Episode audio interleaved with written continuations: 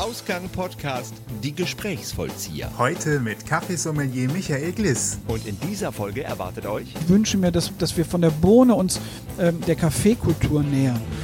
Dieser Espresso kann dir niemals schmecken. Unser Hirn lässt das nicht zu, weil unser Hirn eine Erwartungshaltung hat und die heißt, es muss schön sein. Es gibt keine Kriterien, es gibt keine Parameter, die ich persönlich jemandem mitgeben könnte oder würde, um zu sagen, ich kann an einem Markenprodukt Kaffee erkennen, der ist gut oder der ist nicht ganz so. Das alles und mehr jetzt in Ausgang. Ausgang Podcast, die Gesprächsvollzieher. Herzlich willkommen zu einer neuen Interviewfolge. Wir sprechen heute über ein Getränk und einen Rohstoff, mit dem die meisten von uns schon morgens zu tun haben und der uns auch morgens schon oft beglückt.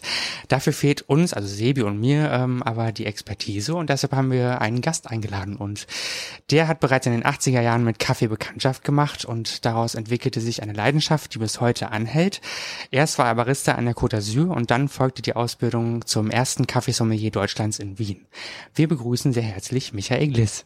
Hallo. Hallo, hallo. Hi, guten Abend. mein Gott, seit 1983.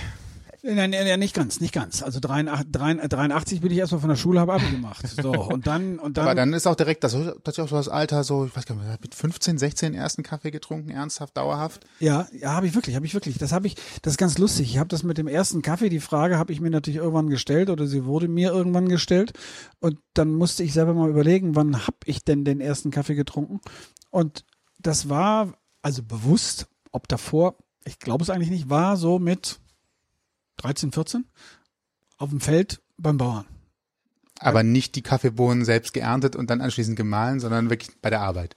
Naja, da ich ja, da ich bedauerlicherweise weder in Süd-, Mittelamerika noch in anderen Kaffeeanbaugebieten aufgewachsen bin, sondern eben äh, hier im westlichen Europa, habe ich halt in den, ähm, ja, ich habe eigentlich in Sommerzeit habe ich bei, bei der Strohernte geholfen, den, den, den Landwirten.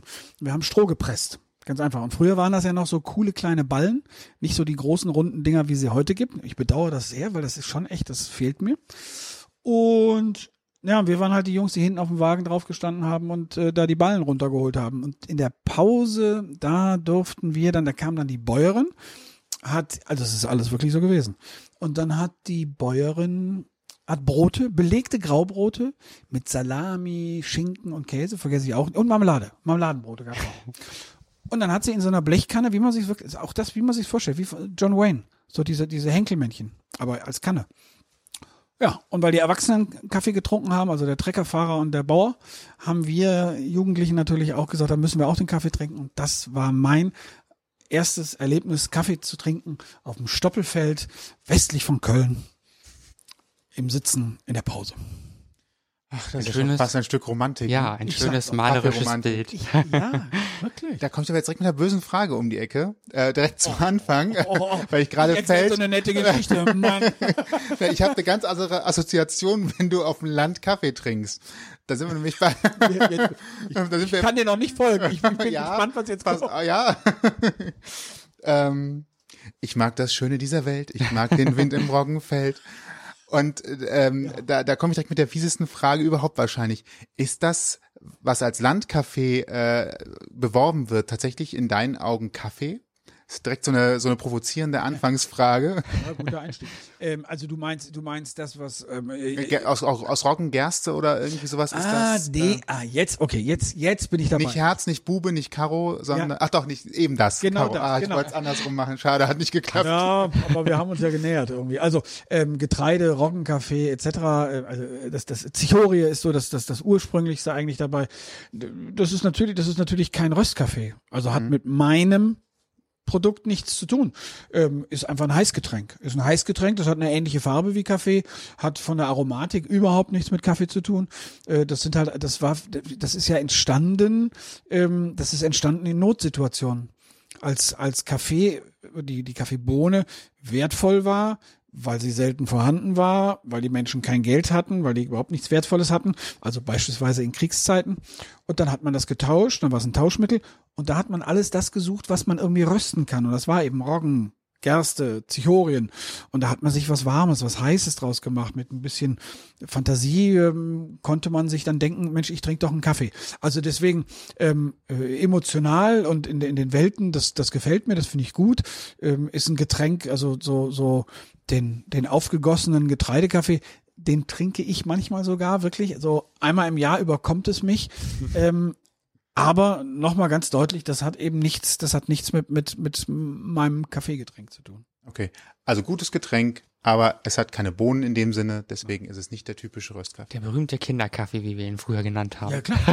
Ja, genau. Ja, ja. ja eigentlich hätte ich den auf dem Feld trinken müssen, aber. Na, es war nur gerade die. Assoziation, die ich hatte, weil ich äh, sah dieses Ja, Bild so vor mir und äh, jetzt- dachte auch gerade so so, langsam habe ich jetzt verstanden, worauf du hinaus wolltest. ja, ich habe manchmal komische Wirrungen im Nee, Kopf. nee, ich brauche manchmal ein bisschen zu lang. Das ist alles, alles okay. Alles okay. Naja, aber vom Kaffeetrinken auf dem Feld äh, kommt man ja nicht ein paar Jahre später äh, dazu, Sommelier zu werden. Ähm, was ist da passiert? Puh, da ist eine ganze Menge passiert, aber jetzt be be berufstechnisch bezogen. äh, Für mich gab es, also auch zu dieser Zeit der Strohernte und des ersten Kaffeetrinkens, ähm, es gab für mich es gab für mich keine, keinen anderen Berufswunsch als den, ich wollte Tierarzt werden. Also dem ich eben so klein war. Ähm, äh, es gab nichts anderes. Es gab meine Kunstmappen, da stand Tierarzt mit Rechtschreibfehlern drauf und allem, was dazugehört. Ähm, und gescheitert bin ich einfach daran, dass ich halt, dass mein, mein Abi zu schlecht war. Und äh, damals ähm, noch der Numerus Clausus so mit, mit das fast einzige Ausschlaggebende war, um, ähm, um zur Uni zu kommen und das mit Veterinärmedizin an vier Unis überhaupt nur studieren zu können. Und damit war das, es, funktionierte nicht. Ich hatte keine Chance. Ich musste das, äh, musste das irgendwann dann wirklich schweren Herzens aufgeben. Und ähm, äh, fünf meiner Freunde sind Tierarzt geworden. Ähm, ich nicht. So. Und ähm, dann hat eigentlich danach alles, also das, das war sowas, wo ich immer gedacht habe, das ist vorgese vorgesehen für mich. Und danach gab es, nachdem das eben so ähm, so vor die Wand gefahren ist, äh, wurde von mir sozusagen, ähm, danach hat sich einfach alles ergeben. Da gab es dann keinen Plan mehr. Also ich kann dir jetzt danach nicht sagen, ja, und danach habe ich überlegt, jetzt mache ich das so und so. Das gab es dann, ab dem Moment gab es das nicht mehr. Okay, dann hat es einfach entwickelt. Genau. Organisch gewachsen. Und, und wie ist es dann der Kaffee geworden? Weil dann hättest du ja auch genauso gut äh, Bäcker werden können oder Konditor oder Okay, Bäcker. So früh aufstehen. Ist eigentlich Mhm. gleich Bäcker? Nein. Nee, Nee, auch Nein. noch Bäcker, auch noch Bäcker? Nein, nee, aber auch bei nicht. Bäcker bin ich nicht. Also Bäcker, wobei Bäcker heute, heute finde ich Bäcker richtig, richtig, richtig cool, aber das können wir nachher nochmal erzählen, weil da gibt's auch was Spannendes, was wir zurzeit machen, was mit Brot zu tun hat. Ähm, nein, ich bin, ähm, ich, ähm, ich bin dann so von meiner Familie, darf man das so sagen? Ja, ich bin von meiner Familie genötigt worden, ins Ausland zu gehen. Mhm. So, die haben gesagt, jetzt hat das nicht funktioniert, jetzt müssen wir irgendwas anderes mit dir machen. Und dann bin ich ins Ausland gegangen, bin nach Südfrankreich gegangen. Und mein aller, allererster Job eben dann nach der Schule war halt der in Südfrankreich unten, der, das, der hieß damals anders logischerweise, also nicht, nicht logischerweise, der, der, der, die Begrifflichkeit wurde nicht benutzt. Ich war Barista. Ich habe also an einer, äh, an einer viergruppigen Maschine gestanden und äh, sollte die bedienen, habe so ein Ding vorher live noch nie gesehen. Ähm, aber mein Job war es eben jetzt dort da zu stehen und Kaffee zuzubereiten, Cappuccino und Milchkaffee. Ähm, und ich bin da runtergegangen, ich wollte die Sprache lernen, ich wollte Fran- Französisch lernen, was ich mit katastrophalen Ergebnissen auch äh, auf der Schule abgegeben hatte, anderthalb Jahre vorher.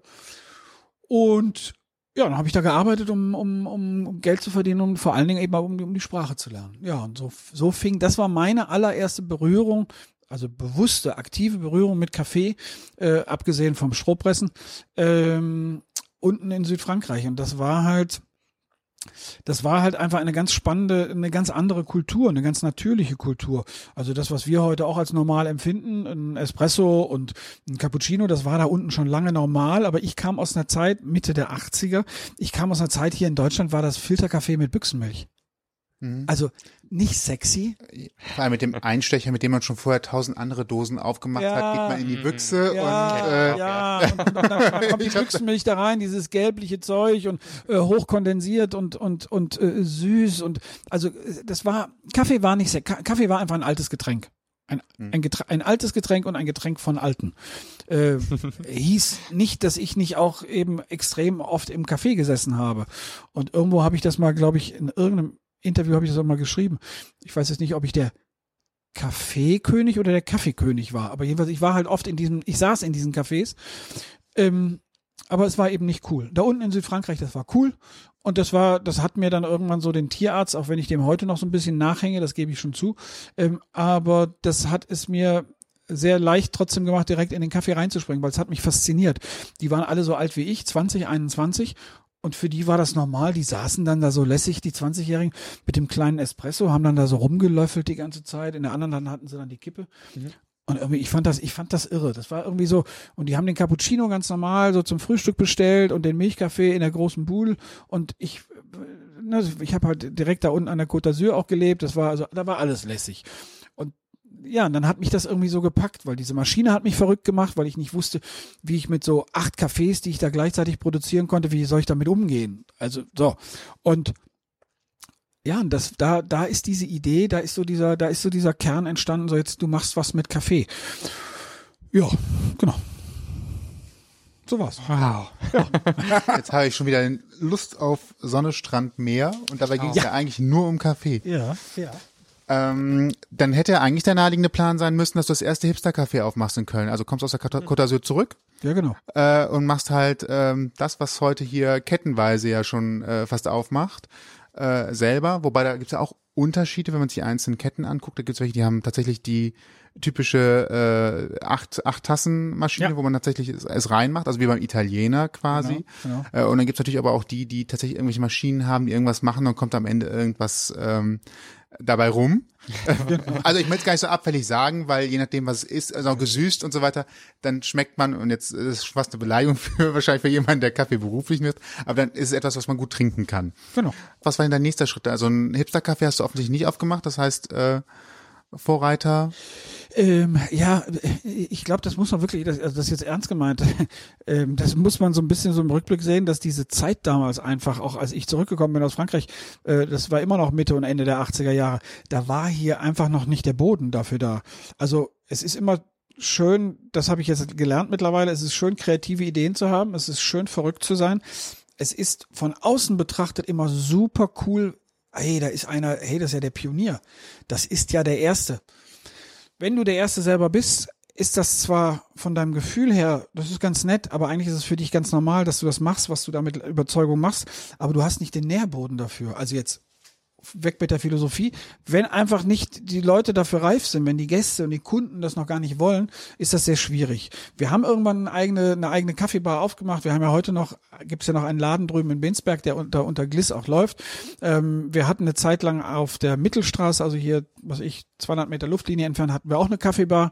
Ähm, das ist jetzt zehn, elf Jahre, elf Jahre her, äh, aber war alles noch, noch wahrhaftig nicht in den, in den 80er oder 90ern. Ähm, eher Ende der 90er haben wir angefangen, eben Standorte aufzumachen. Es ist so, damals war einfach die Zeit war nicht reif. Das, das war, das war so. Also im Rückblick betrachtet, ähm, ich wäre, ich wäre der absolute Freak gewesen, der hier, da hätte ich, da hätte ich gleich weiß ich nicht, hätte ich auch einen Kiosk aufmachen können und äh, hätte Musik machen können und das, das wäre so ungefähr auf gleiche rausgekommen. Das hätte auch keiner angenommen. Ähm, äh, wir haben, als wir zehn Jahre später, nachdem, als wir zehn Jahre später dann den, den, den Laden hier aufgemacht haben, das weiß ich wie heute, das auch das ist keine Story, das war so. Wir haben eine Tafel hingestellt, das ist, das ist dieselbe Tafel, die jetzt nach 16 Jahren immer noch da steht, ähm, und haben draußen draufgeschrieben, Kaffeeseminar. In zwei Zeilen. Das ist jetzt wie, also oben Kaffee, Seminar. Da ist die eine, eine Redakteurin vom Stadtanzeiger, mittlerweile in Rente, ähm, äh, Barbara Austerwiesche, die ist stehen geblieben, ist reingekommen, hat gesagt, sagen Sie mal, ich weiß gar nicht, was Sie hier machen. Ich kenne Kaffee, ich kenne Seminar. Was ist Kaffeeseminar? Also das zum Thema, ist man zu früh oder ist man zur richtigen Zeit? Also das hat dazu geführt, dass wir eben nicht den, den Hipsterladen aufgemacht haben. Ich hatte damals noch keinen, keinen richtigen Bart, ich hatte damals noch keine, keine Tattoos. ähm, also da wäre ich auch falsch gewesen. Also das, ne, da, da, ich wäre so. Also lange Rede, kurzer Sinn, das war einfach, du, du, ja, das musste sich erst entwickeln. Dann hast du aber 2001 ein Sommelier gemacht. Ja. Ähm, war das morgens aufgewacht und gesagt, jetzt mache ich mal was. Ja. Jetzt, jetzt habe ich mal Bock, irgendwas zu machen, was sonst keiner hat und ähm, möchte mich, mich reizt es gerade einfach mal, nachdem das Café war ja schon offen, wenn ich das gerade richtig in der Zeitrechnung. Äh, nee, kurz danach. Kurz, kurz danach. danach. Ah, okay. Noch nicht. Okay. Aber hier Aber, war auf. Hier war schon auf. Hier war schon auf.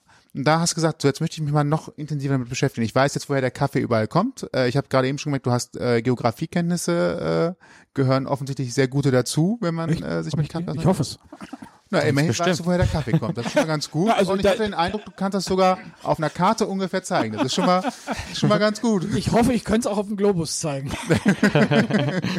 ja, ähm, ähm, Wie, wie bist du auf die Idee gekommen, Sommelier zu werden? ja, da- das Wie kommt man da hin? Weil ich, es gibt ja keinen, man kriegt ja nicht diese Wochenendbroschüre, es gibt diese auf der, bei, bei der ADAC Motorwelt, auf der letzten Seite, da gibt es diese Fernstudiumsgeschichten. Da stand noch nie was von Kaffeesommelier. Wie kommt man mein da drauf? Professor, mein Professor, der würde, der würde jetzt mit, boah, der würde sagen, was glauben Sie, meinen Sie eigentlich, ich hätte es nötig, im ADAC zu werben? Ähm, wissen, Nein, natürlich Sie, wissen Sie nicht, nicht. wer ich bin? Es ist was ganz Besonderes und da muss man doch drauf kommen. Also nein, aber es war der erste Teil, als du ganz am Anfang gesagt hast, bin ich morgens aufgewacht. Es war fast so.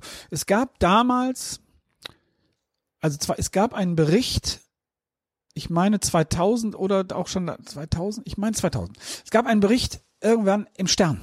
Und der Stern hat über dieses Institut geschrieben. Das war damals gerade ganz frisch gegründet.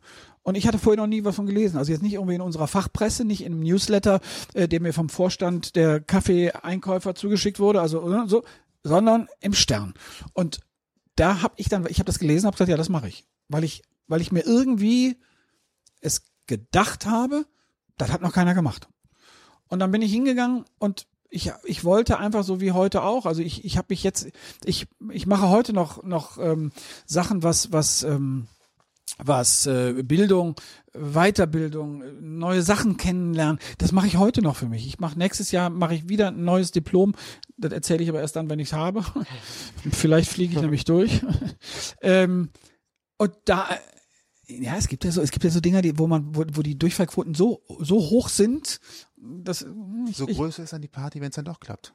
aber umso geiler ist die Party, wenn es Überraschungen gibt. Überraschungsparty. Ja, Oder? Also ihr seid eingeladen. Ja, Verspreche ich jetzt. gut, dann wir uns steht. drauf. Ich vor, vor 3,2 Millionen Zuhörerzeugen. Fast. äh, fast. ne? Nicht ganz. ähm, nein, es war wirklich so, ich, ich, ich wollte einfach, ähm, ich hab, nee, pass auf, jetzt, jetzt ernsthafte Antwort. Ich wusste, eins war mir ja klar, weil ich bin, ich bin eben dann Mitte der 80er, seitdem habe ich mich mit Kaffee beschäftigt. Wir haben mit Kaffee gehandelt. Wir haben große Maschinen für Gastronomie und Hotellerie verkauft. Und ich habe eines gemerkt, ich habe eine Ausbildung gemacht in der Hotellerie. Ich bin in die Hotellerie hier gegangen. Ich habe ähm, ich habe Restaurantfach gelernt. Ich habe in der Hotellerie weiter gearbeitet. Ich habe als Koch gearbeitet ähm, in, in mehreren Stellen. Und ich habe eines festgestellt, weder meine Lehrer in der Berufsschule, noch die Geschäftsführer, noch die Küchenchefs, noch die äh, Oberkellner, vollkommen Kei, alle hatten eins gemeinsam. Wir haben alle Kaffee getrunken. Also zumindest alle, die, mit denen ich tut, alle.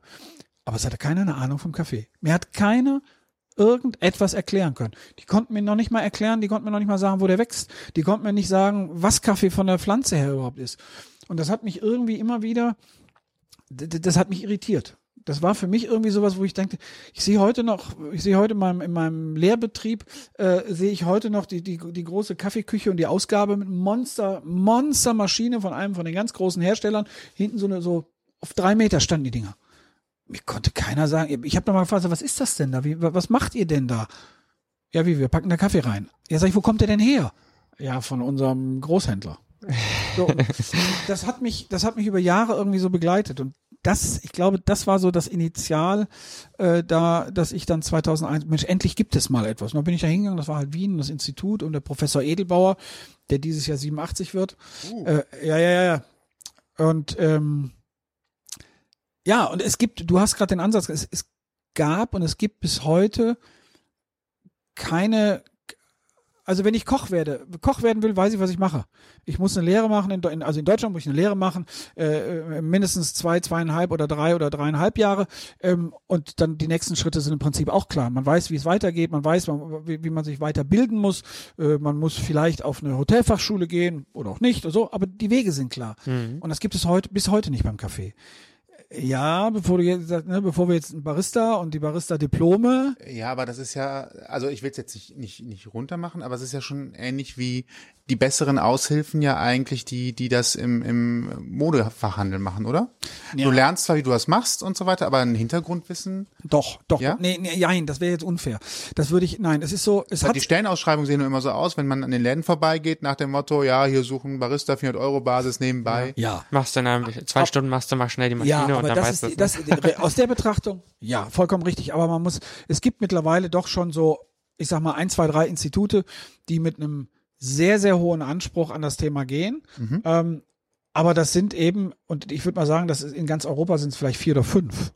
Also de- deswegen, das stimmt schon grundsätzlich. Barista ist zu einem Modebegriff geworden. Der Barista, der Barista ist eigentlich zu einem Modebegriff geworden. Da waren wir, was das Thema Kaffee und Rösten und Sommelier angeht, das war schon lange existent. Und der Barista war in Italien schon längst äh, existent, weil der Barista war einfach der Barmann. Punkt. Ende aus. Ja. Aber der, der muss, es gibt gute Barleute und es gibt nicht ganz so gute Barleute. Oder sagen wir, es gibt gute und es gibt bessere. So. Und ähm, der ist einfach zu einem zu einem künstlichen Begriff äh, ähm, äh, gemacht, geformt worden. Trotzdem, aber nochmal, es, es gibt es gibt wirklich äh, es gibt ähm, ein, zwei Kollegen, die mir jetzt sofort auch einfallen, die wirklich ähm, hohe, hohe Kompetenz haben, die tolle Institute auch aufgebaut haben und die tolle Ausbildung machen. Aber damals, 2000, 2001, war das Institut äh, eben in, in Wien, äh, das, das waren die ersten, die damit angefangen haben. Ist auch sehr polarisierend nach wie vor. Er, also Professor Edelbauer, das ist, der hat, äh, ja, da gibt's jene und jene. Ähm, was man ihm definitiv eben nicht nehmen kann, A, ist Kompetenz und, und B, Erfahrung und C, ähm, dass er ein Pionier in der Ausbildung ist. Ganz klar. Das ist doch schon auch viel wert, wenn man. Maßstäbe setzt und daran kann Absolut. man sich ja abarbeiten. Absolut, absolut. Ja, sehe ich auch so. Ähm, was, was lernt man dann? Also ich, wenn ich an Sommelier denke, dann äh, denke ich natürlich als erstes an Wein. Das ist das Erste, was, was jeder kennt. Und dann sieht man halt die Menschen, die halt einen Schluck von dem Wein trinken, dann einem sagen, wie es schmeckt, wo ich auch schon immer meine Probleme habe, das dann nachzuvollziehen, weil mir einfach das, das Wissen dafür fehlt, bestimmte Geschmacksnoten überhaupt zu beschreiben. Das ist ja, glaube ich, erstmal das, das Wichtigste. Ich habe letztens noch gehört, selbst riechen. Wir haben sogar eigentlich eine ganz gute Nase als, als Menschen. Wir sagen immer, der Hund hat eine gute Nase. Die, wir Menschen auch. Wir haben eine unterschiedliche äh, Geruchsbereiche, in denen wir äh, riechen und, und, und schmecken. Ähm, aber tatsächlich, wenn man sich nicht darauf konzentriert hat, das mal auszuexperimentieren, wird man es wahrscheinlich nie rausschmecken können. Also das erste, woran ich denke beim Sommelier, ist halt das Rausschmecken von etwas. Aber das klingt ja, was du gerade angerissen hast, schon nach wesentlich mehr als nur, in Anführungsstrichen, nur Sachen rausschmecken. Gehört da mehr zu der Ausbildung? Ja, es, es gehört grundsätzlich zu diesem Berufsbild im, im Bereich des Cafés gehört viel, viel mehr. Das ist der Vor- und der Nachteil, dass es eben keine klar, dass es keine ganz klaren Strukturen gibt, sondern dass jedes, äh, jede Schule, jedes Institut dann mehr oder weniger sehr individuelle auflegt, also Regeln. Ähm, Nichtsdestotrotz ist aber das, was du gerade gesagt hast, also die Sensorik, ähm, das Olfaktorische, das Gustatorische, das ist, das ist die Grundlage beim Kaffee. Und das ist etwas, was man, das kann man nicht, das kann man nicht vom Papier lernen, sondern das muss man mit Kenntnissen, die man sich aneignet, muss man es trainieren.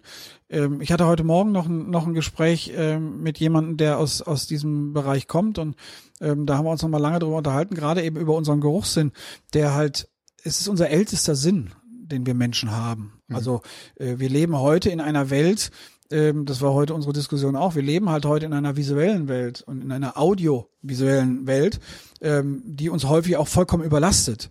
Also ähm, der der Beginn all dessen, was wir aber als Geschmack wahrnehmen, ist einfach das, was wir über die Nase und eben über den Mund wahrnehmen. Und damit, dementsprechend bedeutet das, wer sich im Café irgendwie bewegen will, der muss, der muss das wahrnehmen, der muss damit anfangen. Ich muss, ich muss schmecken, ich muss riechen, ich muss, ich muss anfassen, ich muss Kaffee anfassen, ähm, ich muss, ähm, ich muss das alles, alles wahrnehmen können, um dann in den nächsten Schritten, also mich mit dem Handwerk auseinanderzusetzen, also sprich der Barista, der an der Maschine steht, das sind die Schritte, die kommen dann.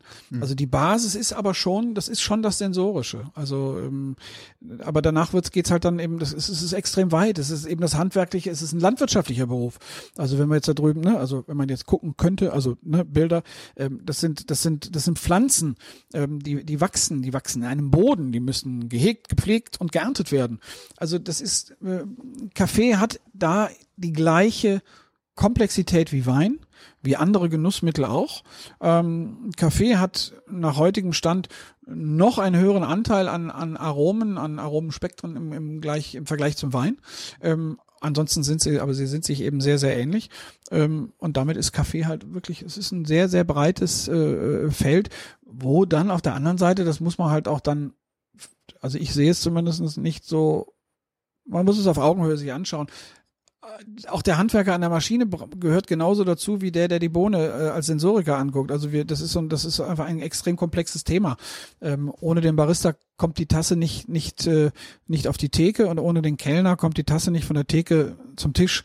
Ähm, und äh, so gehört zusammen. Ja, deiner Beschreibung nach müssen wir nur fast sagen, erst die Ausbildung, damit ich dann als Barista, der das Handwerkliche macht, dem Gast exakt das geben kann, was sich vielleicht wünscht. Heute gehen wir in den Laden und sagen einfach einen Kaffee bitte und haben ja gar keine Ansprüche daran, was wir eigentlich haben wollen. Ich habe gerade mal eine Vergleichsgeschichte, die ist erstmal nur vom vom äh, vom, vom Riechen her. Äh, wir waren auch mal in einem Kaffeehaus und ähm, die hat dann halt auch gefragt, die die Verkäuferin, ja, was hätten sie denn gern? Und sage ich halt, ich sehe, Sie haben viele verschiedene Sorten. Allein ich könnte Ihnen nicht sagen, was mir, also ich weiß noch nicht mal, ob ich den Unterschied überhaupt riechen würde, weil hier drin riecht Kaffee, das ist der typische Duft, den ich von Kaffee kenne. Ich könnte Ihnen nicht sagen, was jetzt hier für mich der Unterschied ist. Und dann hat sie kurz gelacht und hat gesagt, passen Sie mal auf, das riechen sogar Sie. Und dann hat sie halt, Ja. da hat sie halt zwei, einmal, einmal eine Schaufel geholt aus der einen Sorte und dann direkt daneben die andere. Und hat sie vorgehalten und tatsächlich, ich habe einen sehr starken Unterschied. Also es roch beides nach Kaffee. Aber habe dann tatsächlich auf einmal gemerkt, da ist ein himmelweiter Unterschied. Natürlich kann ich mir vorstellen, dass es im Geschmack dann auch ebenso ein, ein äh, großer Unterschied sein muss. Und das ist wieder zurück zur, zur Ausgangsfrage. Dennoch müsste doch eigentlich vom Handwerk her jemand, der das ausschenkt, doch vorher gelernt haben, sofern das Café überhaupt mehrere Sorten zur Verfügung stellt, sind wir bei noch einem anderen Thema, äh, aber müsste ja eigentlich erst das als Grundlage haben, um dem Kunden das optimale Kaffeegenusserlebnis zu bieten. Oder bin ich da gerade zu ähm, zu großem Anspruch, nachdem ich das gehört habe? Nee, äh, nein, nein, also das überhaupt nicht. Es ist einfach nur eine Frage der, der, der Einteilung des, des gastronomischen Betriebs, über den wir reden. Also das, das einfache Kaffee, das einfache Kaffee, das einfache Kaffee, ähm, die, die, die Ecke rum, das, ähm, ohne ihnen zu nahe treten zu wollen, Bahnhofscafé, wo einfach die Menschen sich hinsetzen, schnell eine Tasse Kaffee trinken. Da wird auch niemand nachfragen, was ist das für ein Kaffee, was trinke ich da, was habe ich da. Äh, Dementsprechend kann ich auch den, den, den Einstieg äh, des, der Servicekräfte niedrigschwelliger machen, so, um es mal so auszudrücken. So, aber je gehobener meine Ansprüche sind, wäre das natürlich mein Wunsch. Also der, der, der, der Koch, wir lassen den Koch auch nicht, nicht an die, an die Seezunge ran, dass er die zubereitet, äh, bevor er nicht weiß, wie man, wie man Möhren turniert. So, ähm, oder Salat wäscht oder äh, äh, äh, spült. Mein erster Job war, ich war, das, ach so, das war übrigens mein erst alt. Oh, ich habe mich vertan. Das aller, aller, allererste vor dem Barista, weil der, der Job des Barista nicht frei war, ich war Spüler. Ich habe sechs Wochen lang, sieben Wochen, ich habe sieben Wochen lang als Spüler in der, in diesem Touristen- und Sprachzentrum gearbeitet. Tausend Essen am Tag. Auch anspruchsvoll. Du, du weißt, du weißt, wie groß die Töpfe dann sind, ne? Ja, natürlich. Der Kipper, der Kipper war so groß, da hätten, da kannst du drin schlafen. Ja. Ähm, also deswegen, nein, mein, mein Wunsch wäre das immer gewesen. Ich erinnere mich an meine, an die ersten, an die ersten Fragen, die ich gestellt gekriegt habe, was ich vor 15, 16, so und so viele Jahren, ersten Interviews. Ich habe immer gesagt, ich komme aus der Bohne und ich habe mir immer, hab immer gesagt, ich wünsche mir, dass, dass wir von der Bohne uns ähm, der Kaffeekultur nähern. Und jetzt machen wir einen anderen, anderen drehen wir es andersrum, so wie du es gerade gesagt hast. Wenn ich das nicht tue, wenn ich mich nicht von der Bohne nähere, geht die Kaffeekultur hinüber und dann kriege ich halt einfach eine Tasse hingeklatscht. Das sehe ich aber auch dann, was weiß ich, dann habe ich ein stapelbares Geschirr. So, ne, das sind die Kreisrunden aufeinander stapelbar. So, dann habe ich einen Blechlöffel. Dann habe ich Pappbecher und einen Plastiklöffel zum Umrühren.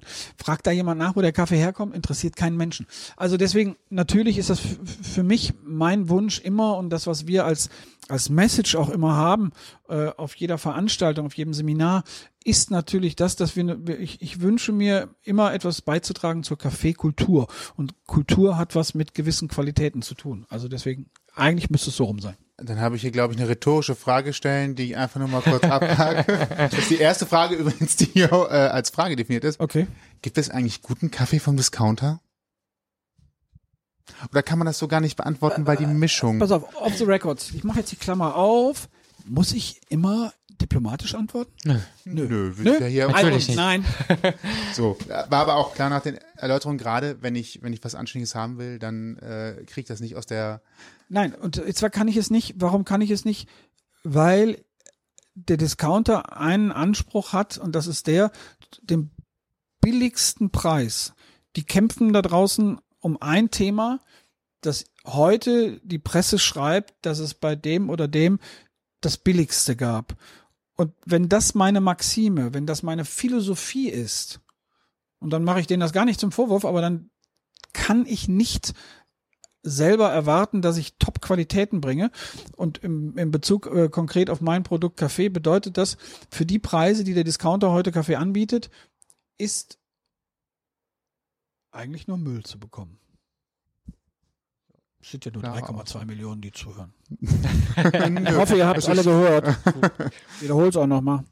Nö, es äh, sagt einfach, dass man auch einen Anspruch an das äh, Getränk hier haben darf, ne? Ja, und das ist auch, ja, und das hat für mich auch was damit zu tun, dass es, äh, das, ich, ich, ich wünsche mir das am meisten, dass, dass der, dass die Verbraucher, dass der Endverbraucher endlich anfängt, ein bisschen aufzuwachen. Und dass wir aus dieser leider immer noch existierenden Geiz ist geil Systematik rauskommen. Das ist, das ist bei Lebensmitteln besonders schlimm, bei allen anderen Elektroniken, Klamotten ist es genauso schlimm, aber da ist es noch besonders, bei, mit Lebensmitteln finde ich deswegen schlimm, das ist das, was wir uns reintun. Also da, Lebens, Bindestrich Mittel. Und die Menschen wollen trotzdem immer noch das Billigste haben. Und ähm, die und, und nicht diejenigen, nicht nur diejenigen, die vielleicht nicht so viel im Portemonnaie haben, sondern vollkommen egal, bis hin in die gehobenen Schichten. Jeden Tag nachzulesen, so und so viele Beispiele überall. Also das ist deswegen, ähm, das ist ähm, der Discounter kann das nicht leisten. Das kann nicht Top-Qualität sein. Das kann nicht fair produziert sein. Muss man auch ganz klar sagen. Und es wird auch nicht fair gehandelt. Auch das ist einfach so. Äh, Jetzt nicht mit dem Siegel, bitte. Nee, alles gut. So. Aber dann, dann äh, nehmen wir doch mal jetzt das andere Erlebnis, andersrum. Wenn ich morgens aufstehe, habe ich meinen Kaffee idealerweise mit was für einem Gerät gemacht? Ne, das ist ja wieder das Schöne. Auch da, ich muss niemals, ich muss niemals, ähm, ich muss niemals Missionar sein. Ähm, mit dem Gerät, mit, dem, mit die Zubereitungsart, die du magst. Das heißt, ich, es gibt gibt's kein Gerät oder keine mit Zubereitungsmethode, ähm, wo man sagt, da schmeckt man es besonders gut raus, sondern es ist eine Frage des anderen drumherums. Also es gibt, ich habe ganz klare Favoriten, wie ich meine Kaffees am liebsten trinke. Ich habe erstens, zweitens habe ich klare Favoriten, ähm, wie ich, wenn ich neue Kaffees verkoste, welche Zubereitungsarten ich dann wähle, um die Besonderheiten des Kaffees herauszuschmecken. Das heißt aber noch nicht, dass das die Populärfavoriten sind, Mhm. Sondern Persönlicher Geschmack ist das, was dann zählt an der Stelle. bitte. Das ist dann der persönliche Geschmack einfach, Ja, der das, und das, der ist, das ist das Schöne. Deswegen ist, deswegen ist Kaffee ein, ein vollkommen demokratisches Produkt. Jeder findet für sich wirklich das, was, ja, Das ist schön. das ist, das, das ist einfach so.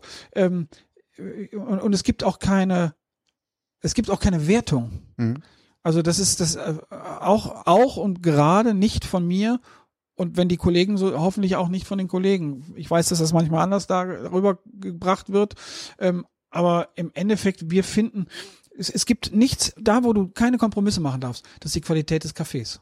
Punkt. So, dann haben wir das Wichtigste, was man manchmal herausstellen müsste, woran erkenne ich jetzt einen guten, guten Kaffee? Das ist wahrscheinlich für einen Laien auch eher schwierig, ne? Ja. Das heißt, der ein, das, das sicherste ist, ich gehe zu jemandem, von dem ich vertraue, von dem ich weiß, dass er Ahnung davon hat und hole mir dann den Kaffee. D- d- Du hast die Antwort gegeben, dem ich vertraue und durch das Vertrauen denke ich, der hat Ahnung vom Kaffee. Anders kann ich es nicht machen. Es gibt keine, äh, das ist natürlich das, was jeder immer wissen will. Jeder Kaffeetrinker will immer wissen, Mensch, wie kann ich das herausfinden? Ähm, aber du findest, geh in den Supermarkt, ob, ob in den Supermarkt oder ob in den Discounter ist vollkommen, oder Feinkostgeschäft. Vollkommen egal. Wir haben, es gibt keine Kriterien, es gibt keine Parameter, die ich jemanden mit, die ich persönlich jemandem mitgeben könnte oder würde, um zu sagen, ich kann an einem Markenprodukt Kaffee erkennen, der ist gut oder der ist Hm. nicht ganz so gut. Gibt es nicht. Das ist das Schlimme daran. Eigentlich, finde ich. Das ist ja eigentlich letztendlich das, was ich ja eben gesagt habe. äh, Ich komme erstmal hier rein und sage einfach nur, es riecht gut nach Kaffee. Ja. Kann aber deswegen nicht sagen, ob er mir schmecken würde oder nicht. Nein, und das ist das ist auch die Herausforderung, die du einfach hast. Und das ist das, was ich vorhin auch gesagt habe. Du kannst man Kenntnisse aneignen ist das eine. Training, ausprobieren, genießen, ähm, äh, zusammen genießen, von von den Erfahrungen äh, profitieren anderer. Profi, Amateur, vollkommen egal. Und daraus einfach nach und nach sich ein, ein Geschmacksbild bilden. Das ist das Einzige, was du machen kannst. Das ist kein, das ist, das, das ist kein, das ist kein Hexenwerk. Und ähm, nicht jeder geht, nicht jeder, nicht jeder Leichtathlet wird Olympia erreichen. Wahrhaftig nicht. Aber ein bisschen laufen, ein bisschen spazieren gehen kann so gut wie jeder. Und das Gleiche gilt hierbei. Also deswegen testen, ausprobieren und dann ähm, auch auch wenn du selbst wenn du die die Tüten aufmachen könntest im Supermarkt, du wirst auch daran nicht, ihr werdet nicht würdet nicht sagen können, das ist ein guter oder ein schlechter. Ähm, äh, es gibt so ein paar ganz platte Sachen. Guck, ob die Bohnen ganz sind, guck, ob die Farbe einheitlich ist. Das hilft aber noch lange nicht, um dir zu sagen, der Kaffee ist wirklich gut. Also deswegen testen. Das klingt zu einfach. Das heißt, äh, ich habe nur ganz klar nochmal, das heißt frisch gemahlen oder fertig gemahlen von ein paar Wochen und vakuumiert, auch alles egal, weil äh, es kommt einfach auf das Setting insgesamt an. Ja. Also, naja, also fri frisch gemahlen, frisch gemahlen ist immer gut. Also, Ich habe mir jetzt äh, ganz klarer, ich habe mir eine, eine Filterkaffeemaschine geholt, die vorher automatisch äh, den Kaffee malt. Und Ah. Also das heißt, ich kann den Mahlgrad einstellen. Ich habe neun verschiedene Mahlgradstufen. super. Äh, die hat die Bohnen oben drin. Cool. Und ähm, bilde mir natürlich auch ein, aber es kann natürlich auch daran liegen, im Moment, wo sie schon malt, ist schon der Kaffeeduft in der Luft, bevor sie überhaupt Wasser hat durchlaufen Ja, lassen. natürlich, ist ja klar. ähm, ja, ja, aber ist doch cool. Ja, es ist ein schönes sensorisches Erlebnis, bevor es überhaupt losgeht. Ja, aber das gehört ja dazu. Unser Hirn ist ja auch, weil das, du, du machst ja gerade, du machst ja alles genau das richtig, besser geht's gar nicht. Ähm, weil das, unser Hirn braucht diese Erlebnisse. Und je mehr wir ihm davon geben, desto schön, und die, die, die zahlen ja alle darauf ein, dass dir hinter die Tasse Kaffee richtig schmeckt. Also, die schmeckt garantiert dreimal besser mit dem Kaffeeduft durch das Mahlen vorher, als sie schmecken würde, wenn du es nicht hättest. Das ist so, aber das ist jetzt nicht, und das ist dann nicht irgendwie. Nicht zwingend Voraussetzungen, damit er schmeckt, sondern es ist nur ein Doch, nein, nein, das ist ja, das ist ja, also unser Hirn ist ja äh, sehr komplex. Also so, das heißt, wir wissen heute, dass diese Vorgänge, ähm, die laufen auch wirklich körperlich ab. Ähm, Be- Beispiel, in- hinter, hinter machst du eine Zubereitung, machst einen Espresso. Und der Espresso funktioniert aber nicht richtig, sondern der hat dann hinter so eine scheußliche Crema und die sieht nicht, die ist nicht gleichmäßig und die hat nicht die gleiche Farbe und die, die sieht einfach nicht schön aus wissen wir heute, da gibt's viele Versuchsreihen dazu, wir wissen heute, dieser Espresso kann dir niemals schmecken. Unser Hirn lässt das nicht zu, weil unser Hirn eine Erwartungshaltung hat und die heißt, das muss schön sein. Das ist dieser banale Spruch, das Auge ist mit und das, da ist ein wissenschaftlicher Hintergrund. Das ist so. Also deswegen, ähm, ähm, das Malen hat erstens wirklich aber ganz ganz praktisch auch ja du hast viel frischeren Kaffee als wenn du ihn als wenn du ihn gemahlen einfüllst Äh, und das andere ist eben das was wir jetzt gerade gesagt haben das ist sensorisch. tust du den Kaffee denn tust du den kurz vorher rein oder hast du den wie lange hast du den da drin Der ähm, wird gemahlen, also die Bohnen selbst sind was länger drin unter Umständen, also zwei, Heißt? drei Tage. Schande über dich ab morgen raus damit raus damit der größte Oh, oh. der größte Also das heißt, es ist eigentlich egal. Ich dachte, ja, meine, mein Gedanke wäre gewesen, wird der sowieso noch gemahlen, das heißt, es ist ja dann frisch und ist, naja ah, du musst ja, du musst ja, äh, du musst, guck dir die Bohnen, guck dir die Bohnen mal an. Die sind ja, die haben ja keine, die sind ja nicht wirklich geschlossen. Die sind ja schon porös. Die arbeiten, weil die sind, die, die haben ja schon mehr als 200 Grad erfahren über eine ganze Zeit. So, das heißt, die, die öffnen sich schon, die sind sauer, die nehmen Sauerstoff auf und der Sauerstoff arbeitet auch mit den ungemahlenen Bohnen. Das heißt, in den zwei oder drei Tagen verlierst, ja, und du verlierst einfach Aroma. Definitiv. Also wenn du dir dann noch was Gutes tun willst, kurz vorher, dann da oben rein und dann erst malen. Gut zu wissen. So, da ist auch die Deswegen Lernkurve machen wir diese gerade Folge. steil nach oben. Siehst du, immer. Ja, total super. ähm, ach, das sind so viele Fragen, die sich eigentlich schon automatisch erledigen, weil äh, es da um die Methodik tatsächlich geht. Okay. Äh, das typische French Press, Filterkaffee, Handfilter, Super. alles. Alles super. Ich liebe sie. Du, äh, egal in welcher Reihenfolge, alles, was du gerade genannt hast, ich finde es wunderbar. Ich, ähm, ich habe Jahre gehabt, in denen ich, in denen ich mindestens einmal am Tag French Press getrunken habe. Ich habe lange Jahre äh, sehr unregelmäßig nur noch Filterkaffee getrunken, aber ihn immer geliebt. Aber ich habe ihn einfach, weiß nicht, es hat sich irgendwie viel seltener ergeben als heute. Ich trinke heute fast regelmäßig, fast jeden Tag Filterkaffee, ähm, weil ich es einfach liebe. Ähm, ich trinke, ich trinke gerne Espresso aber Espresso ist für mich ein situatives Getränk. Also das war jetzt eben so, ne, wir haben jetzt gerade so zusammen, da hatte ich irgendwie, das war so, dachte ich, ach, ich wollte euch nicht alleine Kaffee trinken lassen. Eine ganze Tasse wollte ich jetzt gerade nicht, aber ach, der Espresso, da hatte ich jetzt gerade Bock drauf. Wenn ich morgen früh aufstehe und wenn morgen früh dann mal wieder die Sonne scheint, dann habe ich auch wieder Lust auf einen Espresso. Im Winter bin ich nicht so der Espresso-Trinker. Also deswegen alles, was du gerade gesagt hast, ähm, die haben für mich, alle Zubereitungsarten haben für mich ihre Berechtigung. Es gibt eine einzige, die hat, die gehört für mich nicht in die Tonne, sondern die gehört dahin, wo sie hergekommen ist. Ähm, alle anderen finde ich super cool. Okay, welche? In der Komm, Provokation. jetzt stell, Moment, ja. jetzt stelle ich mal die Fragen. Was Umgekehrt. würdet ihr beiden wohl sagen, welches könnte diese Ach so, Zubereitungsart sein? jetzt, jetzt, jetzt, äh, ich habe gerade an die ganzen, ich dachte an, erst an Vollautomaten, aber ein nein, es geht natürlich um die, Ecke denken, nämlich es, geht, um wahrscheinlich die um die äh, Kapsel beziehungsweise Ja, ähm, äh, das andere mit dem S vorne weg ist wahrscheinlich genauso. Äh, Ja, das andere mit dem S vorne weg, das ist immerhin Zellstoff, aber um den Zellstoff ist wieder Kunststoff drumrum. Und der Kaffee, der in dem S drin ist, der ist, der ist, ja, der ist grauslig. aber da, da, Aber die anderen andere gehören weg. auch natürlich nicht erwartet. Nein, also, aber die anderen, aber die, das ist für mich, das ist für mich, ähm, ähm, auch, ich, ich kann ja nicht hingehen und sagen, ich möchte Kaffeegenuss haben. Also da- das ist ja eigentlich so ein bisschen auch ein, Paradoxon. Ich möchte guten Kaffee haben und hole mir dann doch letztendlich wieder aus einer Plastikkapsel einzeln verpackt äh, Hm. mit irgendwelchen Hokuspokus, wo vielleicht noch was beigemischt ist. Also ich kenne ein paar Geschichten, wo ja direkt ein Latte Macchiato rauskommt, wenn man es reintut und ähnliches. ja gut, da ist, da ist Trockenpulver, da ist Trockenmilchpulver drin. Okay.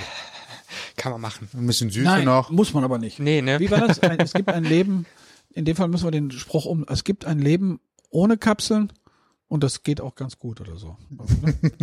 Nicht mit den Möpsen, sondern ähm, nein, äh, äh, äh, Kapseln, ich, ich, auch da habe ich meine Lernkurven äh, gehabt, äh, haben wir, glaube ich, alle in der Branche gehabt, muss man wirklich sagen. Ähm, der, der Marktführer hat extrem viel bewegt in der Branche, das muss man auch dazu sagen. Ähm, nicht nur, weil der immer immer so coole Mädels und Jungs da in der, in der Werbung hat, sondern ähm, der hat, der bewegt nach wie vor sehr viel, wobei er heute, das finde ich sehr gut, die letzten drei, vier Jahre ist da eine kritische Position in vielen, vielen Stellen zu sehen. Ähm, aber ähm, für mich ist das, das, das, das ist nicht unsere Kaffeekultur. Also das ist, es ist nicht, es wird wahrscheinlich nicht mehr wegzudenken sein, es sei denn, unsere Umweltpositionen werden noch viel, viel drastischer, als sie jetzt schon sind. Da sind wir auch bei Bechern und Ähnlichem. Ne? Ah, Also das ist ja. Aktuell. das ist ja alles auch, eigentlich ne? eine Richtung. Also egal, ob es jetzt ein Kapselkaffee ist oder der der äh, am Bahnhof oder To-Go-Becher, ähm, es sind es sind ja tatsächlich äh, letztendlich, ob jetzt drei Pappbecher oder eine äh, Kapsel aus der Maschine, Ja. gut ist keine der Konstellationen für die Umwelt. Nein, nein, absolut nicht. Also gut, was bei den, was in Aluminiumkapseln noch hinzukommt, was, was allerdings für andere Aluminiumprodukte äh, in, im, im Massenverbrauch auch gilt, ähm, ist einfach die Produktion von Aluminium. Hoher Das Energieverbrauch. So, das ist ein äh, hoher Energieverbrauch und Landschaften, die da, wo abgebaut wird, äh, über, über Jahre und Jahrzehnte nicht mehr bewohnbar sind. Also Katastrophen. So. Ähm, aber nochmal, das muss man auch immer wieder sagen, äh, bevor alle Radikalinskis auf die Bühne gehen, äh, äh, es, es gibt genügend andere äh, Aluminiumprodukte, da gilt das auch. Äh, nur Kaffee als ein Lifestyle-Produkt, da finde ich es halt besonders verwerflich. Ähm, da haben wir eben das Thema Kunststoff, eben PE, PP oder, oder Aluminium. Aber bei den Bechern haben wir das Thema halt auch, dass wir insgesamt so und so viele Milliarden, mehrere Milliarden in Deutschland halt je, die, die Bilder dazu kann sich jeder angucken. Zugemüllte ähm, Eimer, wo nur Papierbecher sind, die fünf Minuten, wo draus getrunken wurde, dann gehen die weg. Ich, ich gestehe mir und damit auch jedem anderen gestehe das natürlich zu, dass wir auch da einfach uns erst hin entwickeln mussten, dass wir dieses Bewusstsein entwickeln. Es gibt Menschen, die waren schon vor 30 Jahren so weit, nicht jeder war so weit, aber ich finde, wir sind heute im Jahre 2017 darf sich vor diesen widerwärtigen Umweltsünden darf sich einfach kein, da darf keiner mehr die Augen verschließen.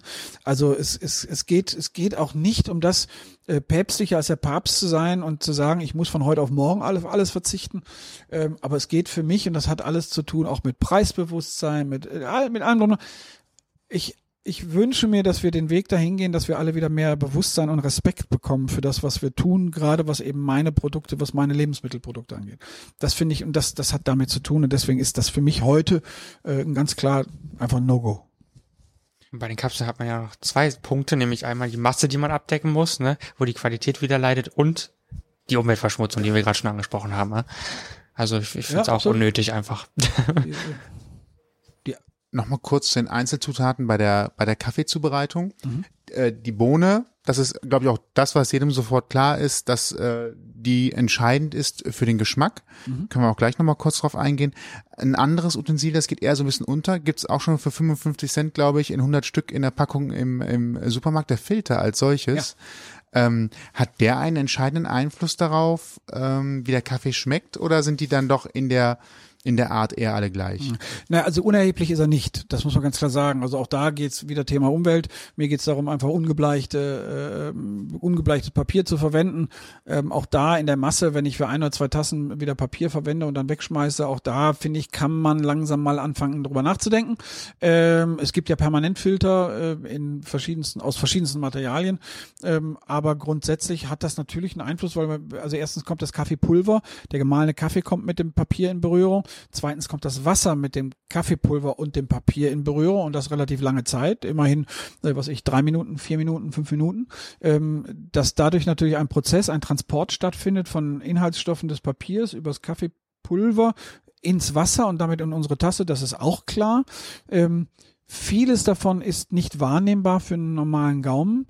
Ähm, vieles ist wahrscheinlich äh, maximal unter Laborbedingungen wahrnehmbar, ähm, aber grundsätzlich ist dann ist dann findet da natürlich ein Transfer statt. Also so deswegen, das sage ich ja klar, drauf gucken, was, woraus das Papier ist, ähm, darauf achten und wenn es irgendwann irgendwie möglich ist, dann halt auf irgendwas Permanentes ausweichen oder zumindest sagen wir so oft wie möglich auszuweichen. Der Guter Punkt. Permanentfilter. Ja, stimmt. Spart ja auch das Nachkaufen, wenn man es vergessen Ja, hat. Ja. Oder Ja. das Taschentuch. Spart als auch die Ressourcen. Notlösung. Ja, Hab ich ja auch schon Mal wieder. Ja, auch alles oder oder Taschentuch oder Windel, Windel, Windel gern genommen. Windel? Geschirrtuch. Das sagt auch schön auf. Windel. Geschirrtücher so zum Durchpassieren oder sowas. Ja. Wenn du durchpassieren kannst, kannst du auch Kaffee drauf machen. Klar. Aber nein, aber so ein Goldfilter, das, das kostet zwar alles einmalig eine, eine, eine gewisse Anschaffung, ähm, aber es geht ja nicht kaputt. Wir haben jetzt, was ich, na, ich guck jetzt gerade hier rum, äh, steht unten alles, ähm, halt, halt, ähm, es gibt auch permanent Filter Kaffeegerätschaften. Also äh, beispielsweise dreiteilig. Porzellan mit einem Edelstahl-Einlasssieb. Wunderbar, toll, ist eine unserer Referenzzubereitungen. Tolle Zubereitungsart. Er gibt ganz weiche, sehr typische Kaffees. Ähm, brauchst du nie wieder, brauchst du nie wieder Filterpapier. Einfach Edelstahlsieb mit so dünnen Löchern drin wie ein, wie ein, wie ein Teesieb. Ähm, super gut konstruiert, äh, tolles Porzellan auch und ähm, da gibt's Karlsbader Kanne. Vierteiliges Porzellansystem wunderbar, brauchst du nie wieder Filterpapier. Toller Kaffee, brauchst du halt einen speziellen Mahlgrad, nämlich einen sehr, sehr groben, ähm, aber wunderschön, da lebst du in der Historie von 300 Jahren. Also alles, äh, wir wir haben genügend Möglichkeiten im Café, die aus meiner Sicht jedem wirklich Spaß machen können. Klingt schön, ja. Malerisch. Genau. Wir sitzen ja hier, äh, was keiner sieht, und das ist eben auch schon angesprochen, neben äh, einem kleinen Setzkasten, wo verschiedene Bohnen drin sind. Äh, auch dabei steht, ähm, wo sie angebaut werden, wenn ich das richtig sehe. Zumindest oben drüber ist, ach, das sind die wichtigsten Anbaugebiete und da steht gar nicht drunter, welche Bohne zu was gehört. Gibt es denn tatsächlich ähm, Bohnen, die nur in bestimmten Anbaugebieten angebaut werden? Naja, das ist das Spannende, das ist das Spannende beim Kaffee. Wir haben, ähm, wir haben ja weltweit eine, eine, eine äh, fast un, also eine unglaubliche Vielzahl von Kaffee. Wir haben aktuell, gehen wir davon aus, dass wir, dass wir über 600 verschiedene Arten haben im Kaffee, also wirklich eigenständige Arten äh, aus der, aus dieser Familie der, der äh, Coffea rubiaceen. Ähm, mit, mit tausenden von Unterarten, weil die Besonderheit ist die, dass das Kaffee eben sehr viele, ähm, teilweise eben auch autochtone äh, ähm, Arten hervorbringt, die in ganz kleinen, äh, in ganz kleinen Kreisen überhaupt nur äh, vorhanden sind. Und ähm, dadurch gibt es welche, die einfach wirklich nur in bestimmten Gebieten wachsen. Ansonsten haben wir halt, äh, wir haben halt zwei, die ihr sicherlich auch kennt. Wir haben zwei verschiedene Arten, eben Arabica und Canephora oder Robusta genannt, ähm, die halt 99 Prozent der, des Weltwirtschaftshandels ausmachen und die dann mit ihren bestimmten Unterarten wiederum auch äh, weltweit in diesem Kaffeegürtel verbreitet sind. Also, ja. Wie finde ich meine richtige Kaffeesorte? Na, das ist das, was wir vorhin hatten. Ähm, in den Laden kommen und Ja, in- nachfragen. in was sind das, was sind, was sind, was sind die Kriterien? Also sage ich dann, ich brauche was Mildes oder ich brauche was Kräftiges, ich brauche was zum Wachwerden. Weißt- ähm, We- Weißt du, wo, weißt du, worunter, wo, wodurch du jeden, jedes gute Fachgeschäft kennenlernst? Gar nicht mal, ob Kaffeefachgeschäft, aber da gilt's mindestens genauso. Dass dir die Fragen gestellt werden, dass du gar nicht überlegen musst. Wir müssen fragen. Also wenn du, wenn du reinkommst und wenn, wenn, wenn du als Kunde reinkommst und sagst, ich habe überhaupt gar keine Ahnung, ich war noch nie bei Ihnen und ich weiß gar nicht, was ich trinken soll und dann ist das erste, also das erste, was ich frage, mein, also meine persönliche erste Frage ist immer die, wie bereiten Sie den Kaffee denn zu? Ich will erstmal wissen, welche Zubereitungsart ist die Hauptzubereitungsart. Und dann näherst du dich einfach. Dann fragst du nach, äh, welche Lieblingsgetränke hast du. Ist es der Espresso, Cappuccino, Milchkaffee? Magst du Zucker? Magst du, äh, magst du schwarzen Kaffee mit, magst du mit Büchsenmilch? Oder magst du mit Vanilleflavor oder Pfefferminzaroma oder Marshmallow geröstet? Oder weiß der Kuckuck was? Gibt's ja alles so muss man sich herantasten.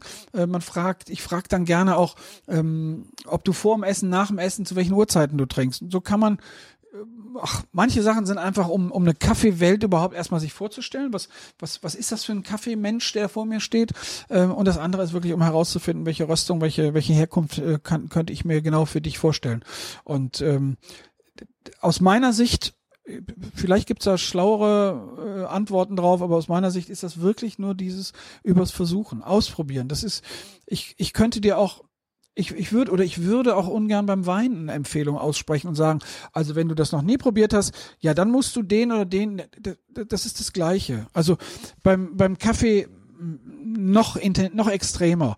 Ähm, Kaffee ist auch ein, was ich vorhin auch sage, Kaffee ist, glaube ich, nicht nur für mich, nur nicht, nicht alle denken drüber nach, Kaffee ist wirklich ein situatives Getränk. Mhm. Ähm, das ist so, wenn man das vergleicht mit anderen Getränken, würde man sagen, ach so, das ist bei denen aber auch so. Ich überlege auch, wann trinke ich denn zum Beispiel einen Kölsch? Und den Rotwein, den Rotwein jetzt vorm Essen? Nee, den trinke ich doch nur zum Hauptgang. Nein, Rotwein zum Fisch? Nein, nein, nein. So, also eigentlich hat man das bei allen Getränken. Beim Kaffee nimmt man das nicht wahr und beim Kaffee ist es, beim Kaffee ist es aber ganz besonders. Kaffee ist auch eben, Kaffee ist ein ähm, ein Jahreszeitengetränk. Das, was ich eben schon von meinen Vorlieben erzählt habe liegt aber auch auf der Hand.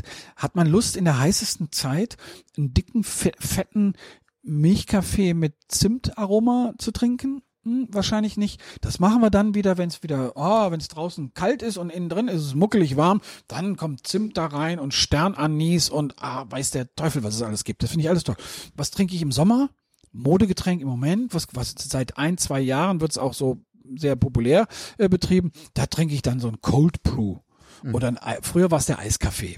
Ne? Oma hat noch Eiskaffee getrunken ja. und im Winter Rüdesheimer Kaffee. So, das ist heute Cold Brew und ähm, Cold Brew und Cold Brew und was auch immer. Frappé, was es alles gibt, ne? Irgendein, irgendein lustiges Getränk. ja, ja, ja. Ein buntes, meistens. Also deswegen, deswegen, ähm, ja. Wir hatten jetzt viele ähm, Themenfelder rund um den Kaffee, die eigentlich so die Bohne, die Röstung war gerade kurz angeschnitten, aber man kann sich natürlich auch vorstellen, wenn es ordentlich Druck, äh, wenn es ordentlich lange äh, geröstet ist, schmeckt er wahrscheinlich intensiver als Klar. etwas weniger. Ähm, aber ein wichtiges Argument, das kam eben nur ganz kurz drüber, da würde ich gerne mal darauf eingehen, ist das Thema Handel und damit äh, Fairtrade. Mhm. Wie kann ich denn als Konsument tatsächlich sicherstellen, dass der Kaffee fair gehandelt wurde oder der Bauer am Ende tatsächlich wirklich ähm, dafür fair entlohnt worden ist und äh, vielleicht nicht nur doch irgendwo an der richtigen Stelle jemand dabei war, der es ähm, grün oder fair gewaschen hat. Ja, äh, letzter, letzter Punkt, äh, weiß ich, äh, kennt, kennst du das Buch Sina Trinkwalder? Mhm. Sina, also Sina Trinkwalder ist die Autorin, das Buch heißt äh, Verarscht. Mhm. Also das heißt so. Ähm, das sagt eigentlich alles zum Thema Handel und fairer Handel und äh, Siegel und Siegelwirtschaft und wie das funktioniert. Ähm, da brauche das brauche ich eigentlich gar nicht auszuführen. Das Buch eigentlich als Tipp, guckt's euch an und am besten als Link unten drunter setzen. Mach ich, ähm, ja. Sina, Sina lohnt sich auch, ähm, auch mit ihr lohnt sich zu sprechen. Da müsst ihr allerdings müsst ihr ein bisschen mehr Zeit einplanen. äh, noch mehr als mit mir. Äh, Alles gut. ähm, ähm, äh, aus, aus meiner Sicht gibt es einen Weg, äh, auch da wieder genau der gleiche, geht zum Fachhandel, da wo du siehst, die haben Projekte oder da wo du siehst, die sind transparent in ihren Aussagen. Also bei uns äh, ist nun mal so, wir sind nicht nur biozertifiziert, das ist so das Biozertifizierte, wo ich sage, ja, das mache ich, weil, weil ich, weil ich ähm, äh, damit habe ich so einen ersten Angriffspunkt für den ganz unorientierten Menschen. Mhm. Der denkt, der kann dann schon mal, ah, Moment, der hat dann so einen kleinen Haken und sagt, da gucke ich mal nach, was der macht. So, das ist das eine. Das andere ist, bei uns sind beispielsweise alle Cafés, die wir haben, sind alle aus dem direkten Handel. Also wir, wir, wir haben keinen Kaffee, den wir über Zwischenhändler kaufen, äh, über die großen Rohkaffeegruppen oben in Hamburg oder Bremen, ähm, sondern wir kaufen ausschließlich direkt mit Partnern. Ganz alleine kannst du das heute in der Kaffeewelt sowieso nicht machen. Bedeutet, sucht ihr die, wieder das Stichwort Vertrauen, sucht, sucht euch die, wo ihr, wo ihr Transparenz vermutet oder seht. Die, die ob lautschreierisch unbedingt, nicht unbedingt, aber die, die vielleicht auch dezente kleine Projekte im Hintergrund haben. Irgendwelche Liebhaber, so wenn man da raufguckt, so Liebhaberprojekte, die in, in, die in Kenia oder in Indien oder wo auch immer ihre Projekte haben, die sie unterstützen. Ähm, ich bin immer, ich, ich werde immer hellhörig und irgendwann dann auch skeptisch, wenn ich feststelle, ach, das sind schon wieder immer so Sachen, die ach, das habe ich doch schon bundesweit von Hamburg bis München gesehen. Also sobald ich mhm. irgendwie den Eindruck habe, hm, da sind ja 23.000 andere machen, äh, fördern das ja auch und halten sich das auch so PR-technisch äh, vor die Nase. Ähm, ich, ich liebe immer die, wo ich denke, mal gucken, ist, wie, wie echt ist das? War der vielleicht, war der vielleicht vor fünf Jahren ähm, selber da vor Ort und hat da was aufgetan und erzählt von einer Geschichte, die vielleicht noch nicht so bekannt ist, aber das klingt glaubwürdig. Und dann kann man das ja selber sich nochmal angucken. Also deswegen, Transparenz ist für mich, die kann man sich selber schaffen. Es ist nicht so convenient. Also sprich, ja, ich nehme das Transfersiegel, das Biosiegel, ist doch alles gut. Das ist bequem, das ist convenient. Ähm, und die Menschen wollen heute Convenience Food haben. Das andere ist ein bisschen aufwendiger. Selber kochen, selber Kaffee zubereiten ist aufwendig. Aber selber mal dahinter gucken, was diejenigen machen, macht auch Spaß, gibt einem tolle Erlebnisse möglicherweise.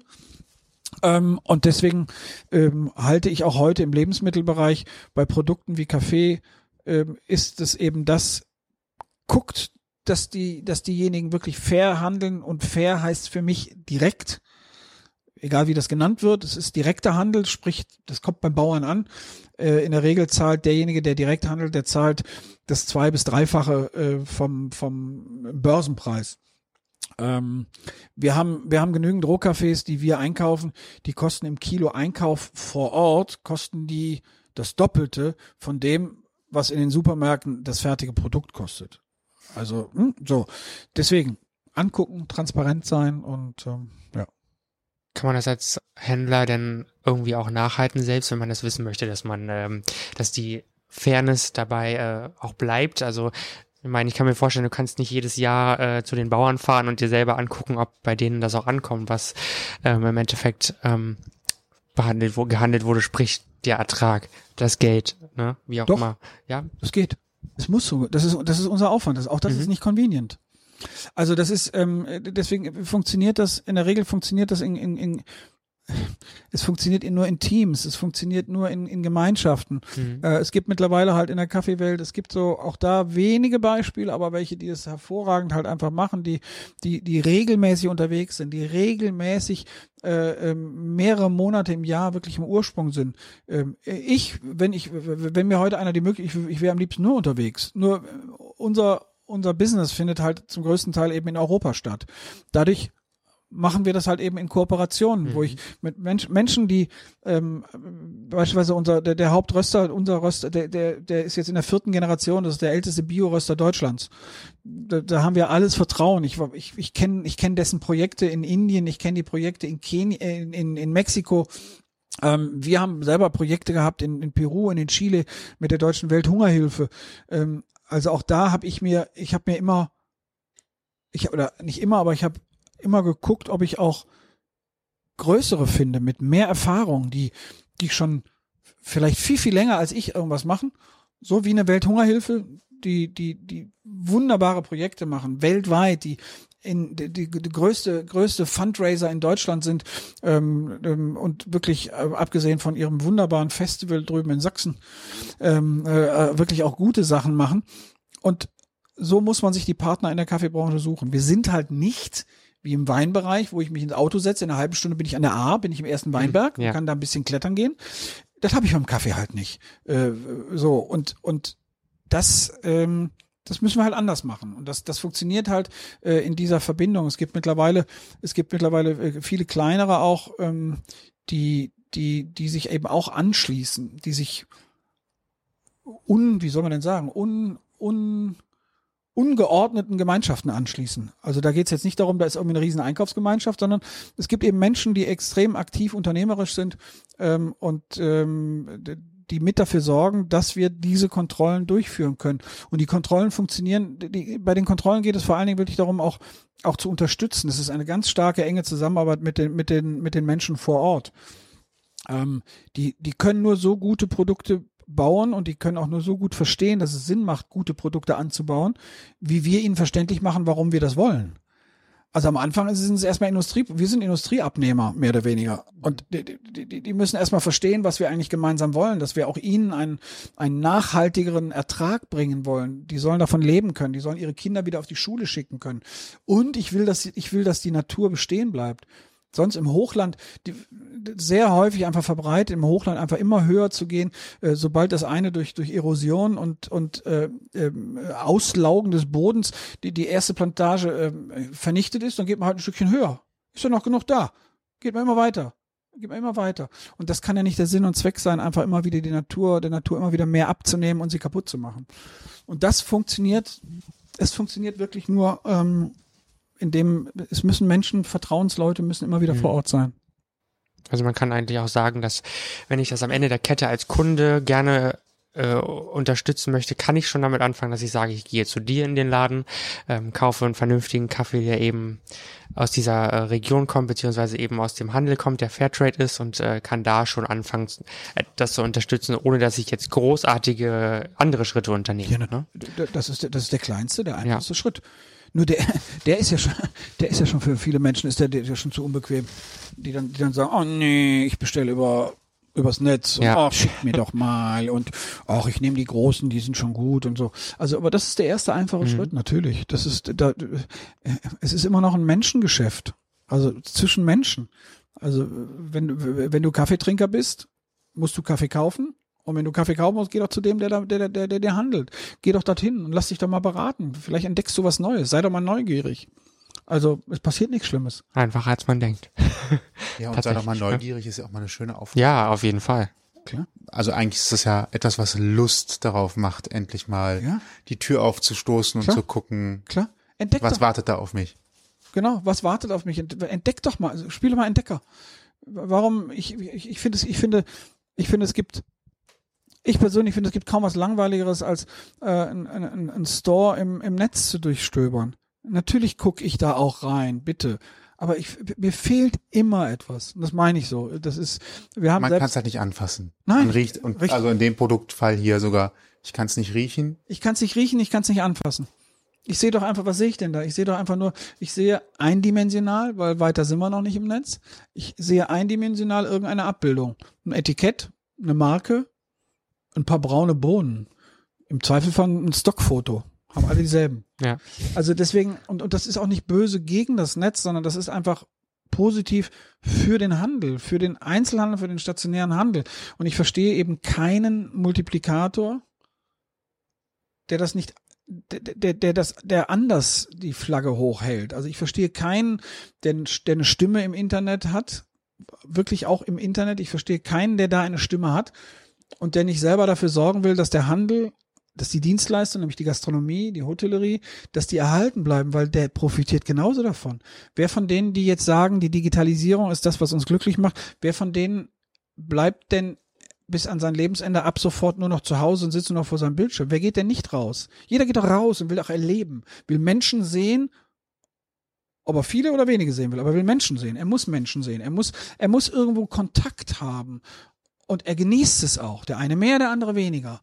Er geht essen. Er kauft irgendetwas ein. Er steigt in einen Bus und er wird irgendwo hingefahren. Vollkommen egal was eigentlich.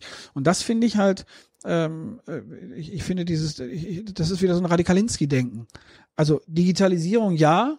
Ich habe selbst schon Vorträge zur Digitalisierung gehalten. Digitalisierung und Genuss geht das zusammen. Das gehört zu uns. Aber bitte, äh, deswegen, es ist so einfach, wie man denkt. Einfach losgehen losgehen und mal sehen, was das für einen Spaß macht. Also, was für einen Spaß es macht, mal zu einer Verkostung zu gehen. Was es für einen Spaß macht, mal eine kleine Menge Kaffee mit nach Hause zu nehmen und die zu Hause mal zu probieren. Nicht nur, wenn der, wenn der Kerl da steht und mir da tolle Sachen drüber erzählt, sondern zu Hause. Mein Wasser, meine Maschine, meine Umgebung. So. Ähm, und das ist etwas, das, das, das spricht für, aus meiner eben für all für unsere Genussmittel, also für Kaffee natürlich, weil es mein Produkt ist, aber auch für alle Produkte, mit denen ich äh, im kulinarischen Bereich zu tun habe. Also das ist, ähm, deswegen ja, es ist ganz einfach. Kann man es besser sagen? Nein. Was für ein schöner Impuls. Aber es war ein schöner Impuls, quasi tatsächlich wirklich gerade loszulaufen und äh, Genau. es drauf ankommen zu lassen. Ich finde das äh, eine, eine schöner, ein schöner Richtungswechsel nach dem Karoland-Café vom Anfang. äh, nach dem Landcafé vom Anfang. Hab ich, nein, habe ich nicht gesagt. Das ist doch nicht so schlimm. Ähm, ich glaube tatsächlich, äh, auch wenn es keine Überraschung Der gab. Fragenkatalog ist schon abgehakt quasi, ne? Guck, Ja. und, oh, keine Überraschung, die machen wir beim nächsten Mal, da gibt's eine Fortsetzung. Irgendwann kommt ihr mit den überraschenden Fragen. Du hast ja noch äh, Seminare und Vorträge, das heißt, du gibst dein Wissen ja auch noch weiter, ne? Ja.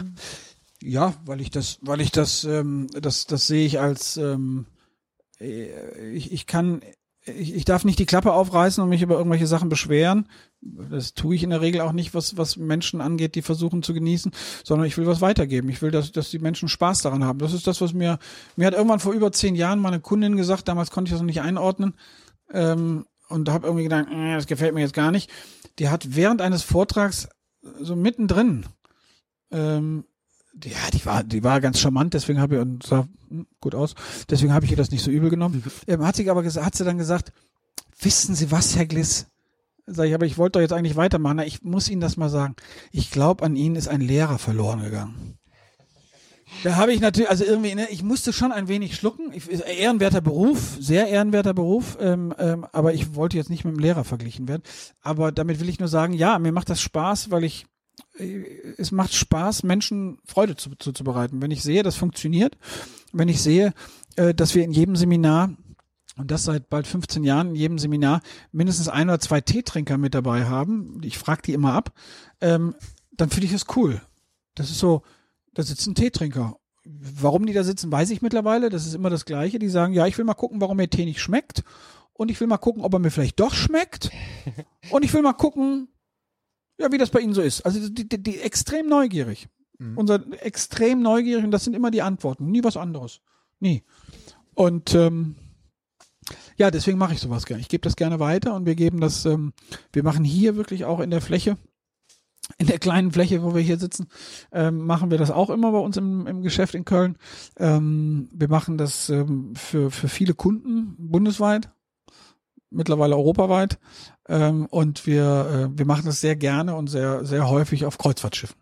Da ist das äh, besonders spannend, ja. Ach, interessant. Können die Leute nicht weglaufen? Wie lustig, das ist fast immer mein Opener. Ja, ne? Nein, aber es ist ja, ist ja, total ja, schön. Auf, auf Kreuzfahrtschiffe, das, das, nee, das ist, das, ohne, das ist wirklich mein Opener. Und ansonsten ist es halt so auf Kreuzfahrtschiffen, die, die, die, die, die das, das ist ein, ein extrem konzentriertes Erlebnis. Die Menschen sind dort an Bord, um was zu erleben. Die Menschen sind dort, um zu genießen, Mhm. die, die, die Reise zu erleben, aber vor allen Dingen das Schiff ist das Erlebnis.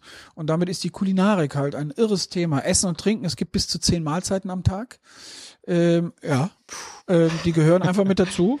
Äh, du bist ja nicht verpflichtet, sie zu nehmen, aber du Ja, kannst aber es. ist, ist ja drin, ne? Nimm mal halt mit. Ne? Es ist ja drin. äh, Da, es gibt, es gibt um das, das, die letzten, also es fängt mit dem Frühaufsteher-Frühstück an und dann das letzte ist dann so um 10 und dann das vorletzte und dann das letzte ist dann so gegen Mitternacht gibt's noch mal die die die die die die, ähm, die Mitternachtswürstchen oder irgendwie sowas. Also auf jedem Schiff ist es natürlich ein bisschen anders, aber also das ist in der Regel so. Wir arbeiten ja eben für genau, wir arbeiten ja ähm, mit der mit dem Veranstalter deutsch familiengeführtes Unternehmen, inhabergeführtes Unternehmen aus dem Rheinland, aus Bonn.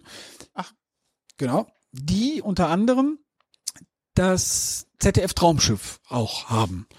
Und äh, auf dem sind wir auch unterwegs. Und ähm, das ist halt sehr schön. Das ist das wirklich, das, äh, wirklich jetzt nicht, um äh, jetzt möglichst viele Zuhörer der 3,2 Millionen jetzt an Bord zu bekommen. Das wäre natürlich auch toll. Nein, sondern ähm, die Kreuzfahrten sind, sind ähm, was das Thema angeht, so wie du gerade gesagt hast, um etwas weiterzugeben, wunder, wunder, wunderbar. Die Leute haben die Zeit und nehmen sie sich. Ja, und sie können eben nicht weg. Die bleiben aber auch, es ist ein ganz klar abgesprochener Zeitraum, 45 bis 60 Minuten. So. Und in der Zeit sind die hochkonzentriert. Wer da hinkommt, der hört dir zu. Da ist keiner, der irgendwie keinen Bock hat oder so, sondern der, die wollen das. Und ähm, das macht sehr viel Spaß und das ist halt eben der Punkt, um Bewusstsein und einen Respekt und eine andere Aufmerksamkeit einfach dem, dem Genuss zu geben.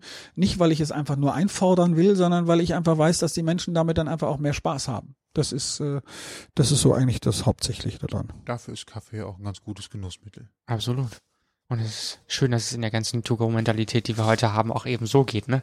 Ja. Gemütlich und äh, Ja. mit Nachdenken und mit Fühlen und mit Erleben und, äh, und so. Ne? Aber man muss was für tun. Also es ist, das, das, das, dass es auch so geht, funktioniert nicht einfach so. Ja. Also das ist, ähm, wir sind, wir sind keine besonders bewusste Gesellschaft. Nee, gar nicht. Ich finde. Das Leider ist- nicht. Nee. Aber alles, was gut schmeckt, ist in der Küche ja auch so, alles, was gut schmeckt, meistens macht auch relativ viel Arbeit, ne? Ähm, oftmals. Nicht immer, aber oftmals. Und äh, das kann man auf den Kaffee jetzt auch beziehen eigentlich. Wenn er gut werden soll und man eine gute Ja. Bohne hat, dann muss man halt auch was dafür tun, dass es lecker ist. Ne? Ich hab- Würde ich jetzt mal sagen. Finde ich witzig, finde ich witzig, dass du das gerade sagst, weil ich habe ein ganz anderes Beispiel, aber dann sage ich auch nichts mehr. ähm, Gut, nein, nein, nein, nein, nein. Hier ist, es gibt keine Stoppuhr. äh, ähm, ähm, ich habe vor, es ist kein Quatsch, ich habe vor übermorgen vor 14 Tagen, übermorgen vor 14 Tagen habe ich eine Pink Floyd gekauft. Mhm. Wisst ihr, was eine Pink Floyd ist? Ich wäre jetzt ein Mhm. Album oder eine CD. Nein? Eine, eine Pink Floyd. Nein, nee, Pink Floyd. Also nicht das Nie gehört, um ehrlich zu sein, nein.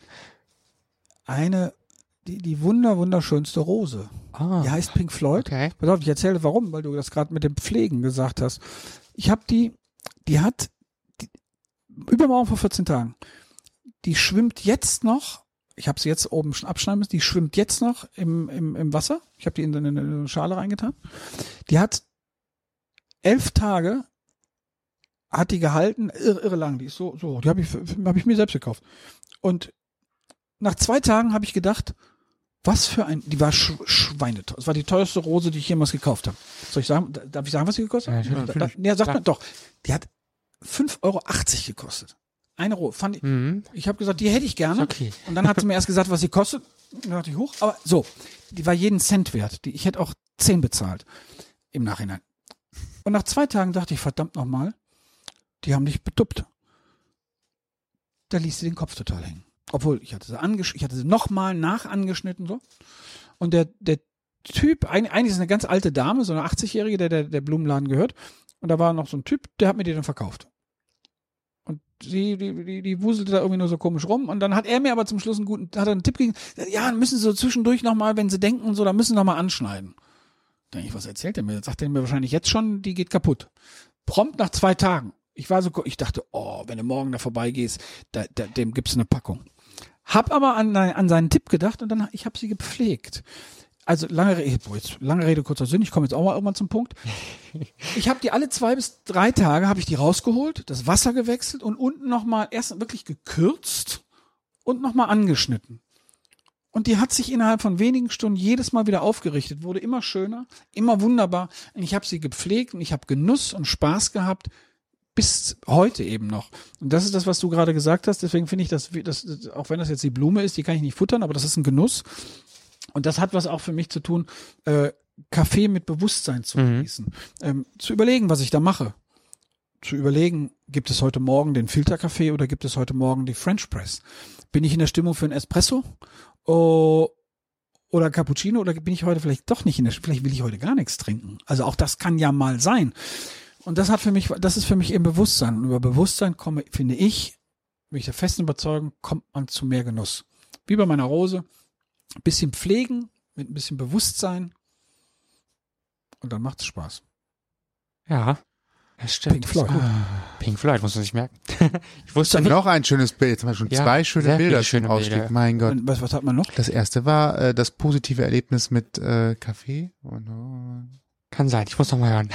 Ja, ihr könnt ja nachhören, genau. Aber müsst, äh, die Blume müsst ihr machen. Ähm, ähm, äh, unten Altstadt, Alt, Alter Markt am Denkmal, kurz vorm, vorm Zims.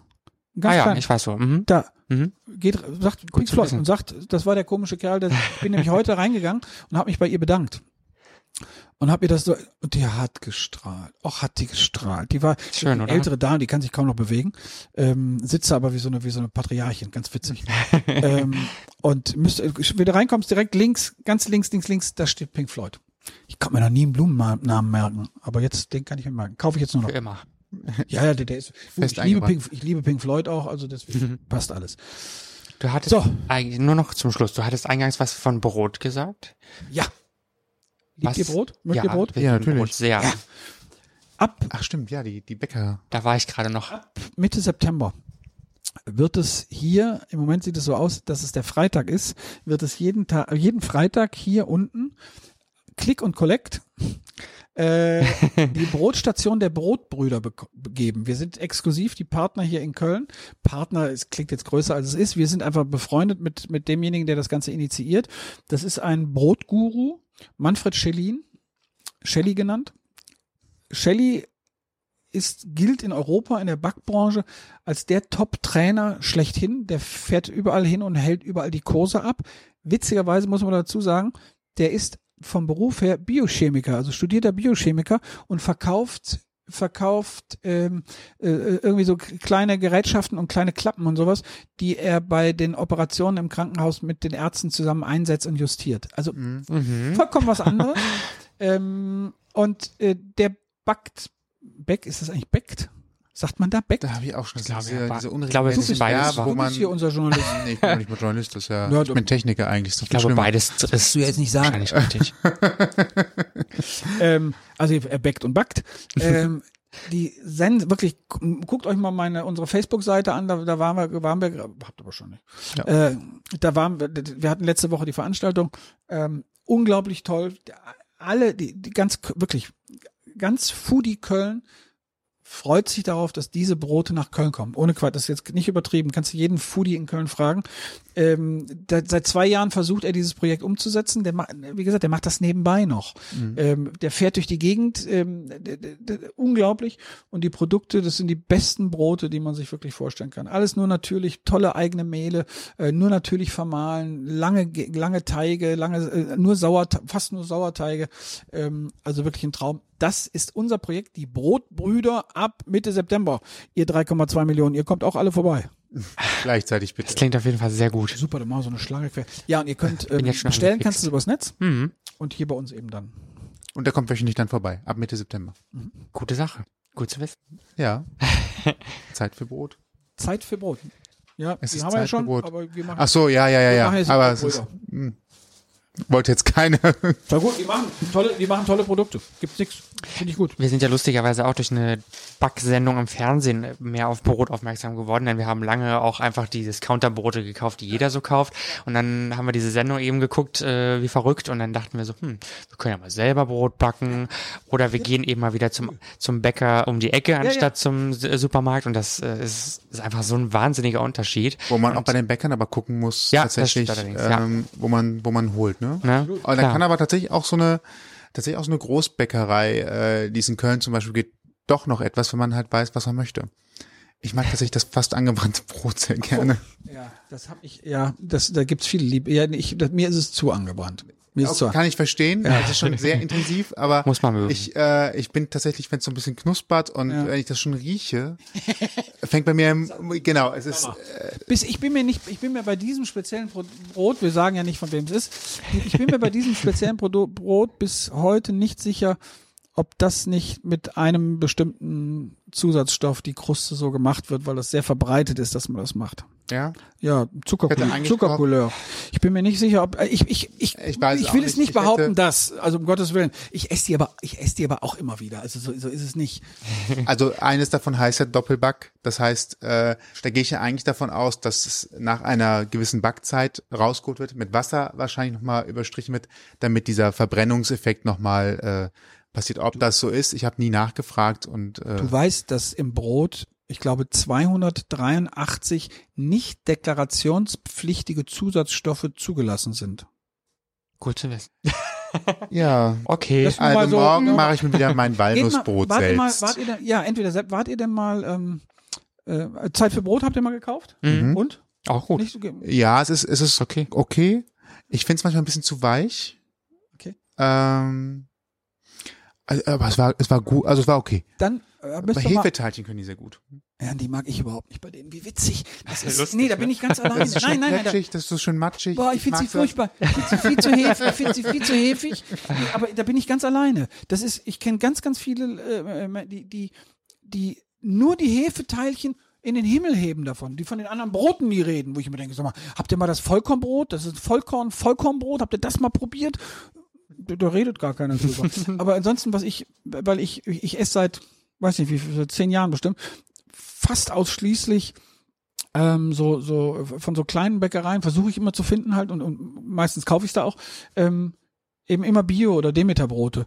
Und ich habe halt festgestellt, so der Unterschied zu einem wirklich ein Vollkorn, jetzt nicht Vollkorn nur im Sinne des dunklen, schwarzen Vollkorns, sondern Vollkornbrote, eben nicht mit, mit, mit, äh, was ich, Auszug oder sonst was.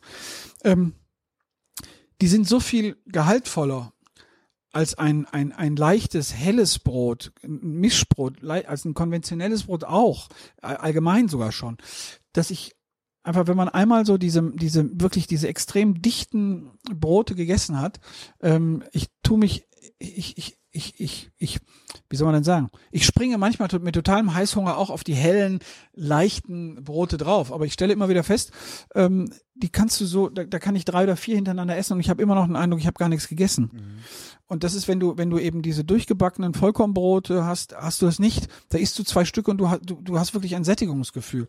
Und das finde ich irgendwie immer, immer ganz spannend, so zu sehen, dass man, ja, man, manchmal muss man einfach wirklich nochmal nachfragen, was ist das, warum, warum, was ist das und woher kommt dieser ganz andere Geschmack? Und das ist auch manchmal aufwendig, aber ja, beim Brot. Also nächste Sendung machen wir über Brot. Nein, Quatsch. Kann man eine Sendung machen beim Brotbacken. Natürlich. So, haben wir zweieinhalb Wir Stunden. Zeit. Ja, mit Gehzeit wäre also eher so viereinhalb, aber Ach so. Und beim Panettone? beim Panettone habe ich, äh, das habe ich jetzt eben da äh, g- erfahren, der Panettone dauert bis zu einer Woche, weil das eine fünffache Teigführung ist.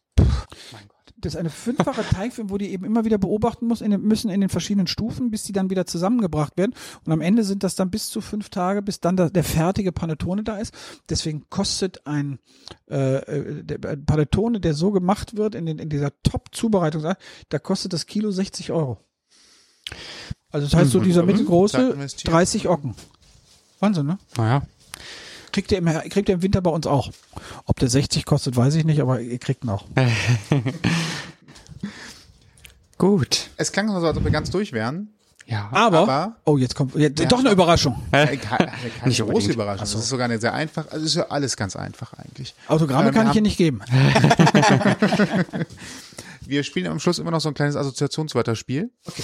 Das heißt, äh, wir schmeißen ein Wort ran, dann kannst du gerne sätzeweise, wortweise, wie auch immer sagen, was dir dazu einfällt.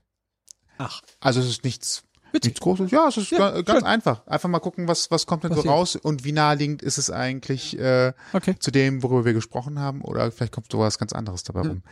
Ähm, und auch wie immer die große Gretchenfrage, wer fängt an? Ah, okay.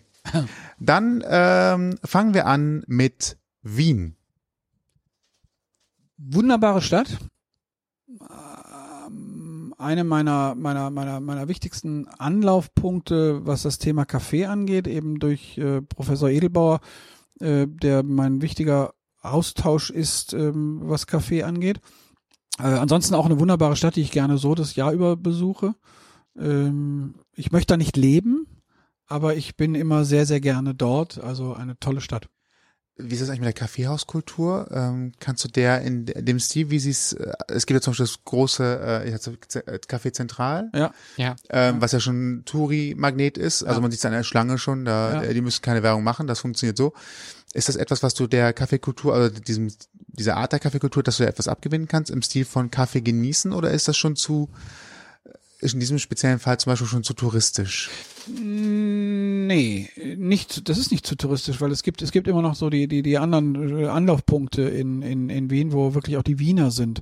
Und ähm, mir gefällt, mir geht's aber da nicht mehr, also die Kaffeequalität, die Kaffeequalität, also die, dessen, was in der Tasse ist, steht da für mich nicht an erster Stelle, weil das ist auch da Ist ein Kaffee. das ist nicht immer Champions League, was sie da in die Tasse bringen, aber die Kultur, die sie dort leben, die finde ich wunderbar. Das ist sowas Anachronistisches. Ähm, das, das, das, das haben wir einfach in Deutschland definitiv nicht mehr. Es gibt kein anderes Land, wo ich es so kenne. Ähm, äh, Ungarn, in Budapest habe ich das ansatzweise erlebt, aber da ist der, da sind die, da sind die, die Servicekräfte in denen, wo ich war, die sind noch schlimmer als in Wien, also das ist kaum auszuhalten. ähm, ähm, in Wien ist, weiß man eben noch, das ist einfach nur das Grantlige und das geht dann vorbei. Nee, also ich finde die, mir gefällt die Kaffeehauskultur sehr, sehr, sehr gut ähm, und ich genieße es immer. Ich habe so mein, das Havelka ist für mich so ähm, der Anlaufpunkt überhaupt, ein öseliges, abgeranztes, äh, kleines Café in der Seitengasse, aber wunderbar. Es ist einfach ein Traum, weil da ist alles, das ist echt, da ist wirklich alles echt und das gefällt mir. Schön. Ich liebe Wien auch sehr. Das nächste Wort ist Arabica. Kann, muss nicht. Ähm, es sind wunderbare Cafés, die dabei rauskommen. Ähm, äh, der Canefora, der Robusta, hat auch seine Berechtigung. Okay. Klang gerade schon so fast ein bisschen nach dem Motto, ich äh, habe ganz andere Bohnen, die ich bevorzuge.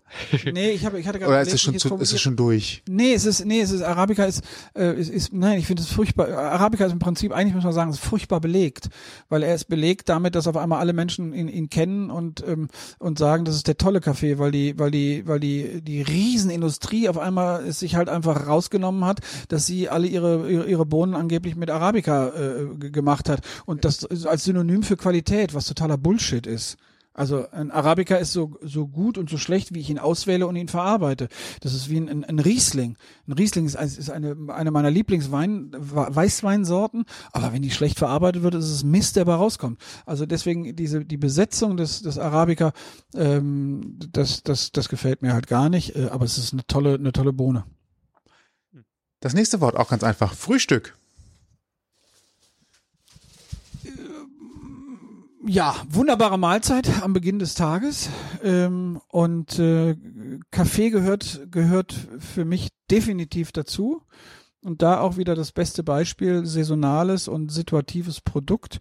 Ähm, je nach Jahreszeit und je nach Stimmung und je nach Zeit, die mir zur Verfügung steht, äh, trinke ich da irgendwas aus der großen Vielfalt des Kaffees. Aber Kaffee gehört dazu und äh, ich liebe, ich liebe Frühstück, wenn man, wenn man die Zeit dafür hat.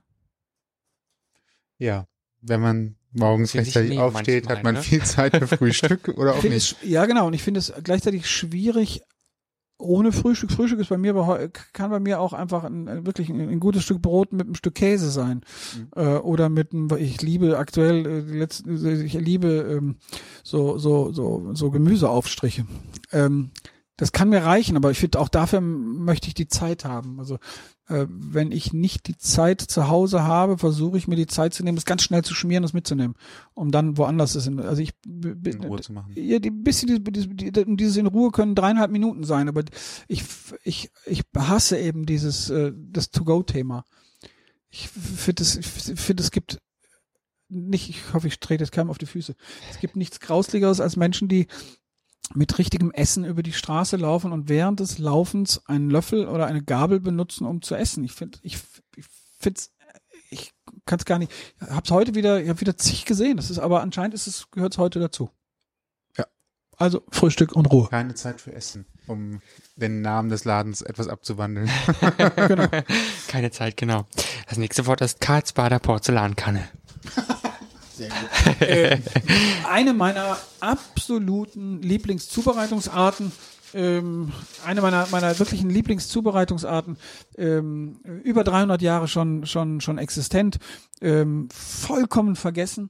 Ähm, wir haben sie vor, vor 15 Jahren haben wir wieder angefangen, dass wir sie auch hier in Deutschland wieder so ein bisschen gehandelt haben, so wir hier als kleiner, als kleiner Knotenpunkt für Kaffee.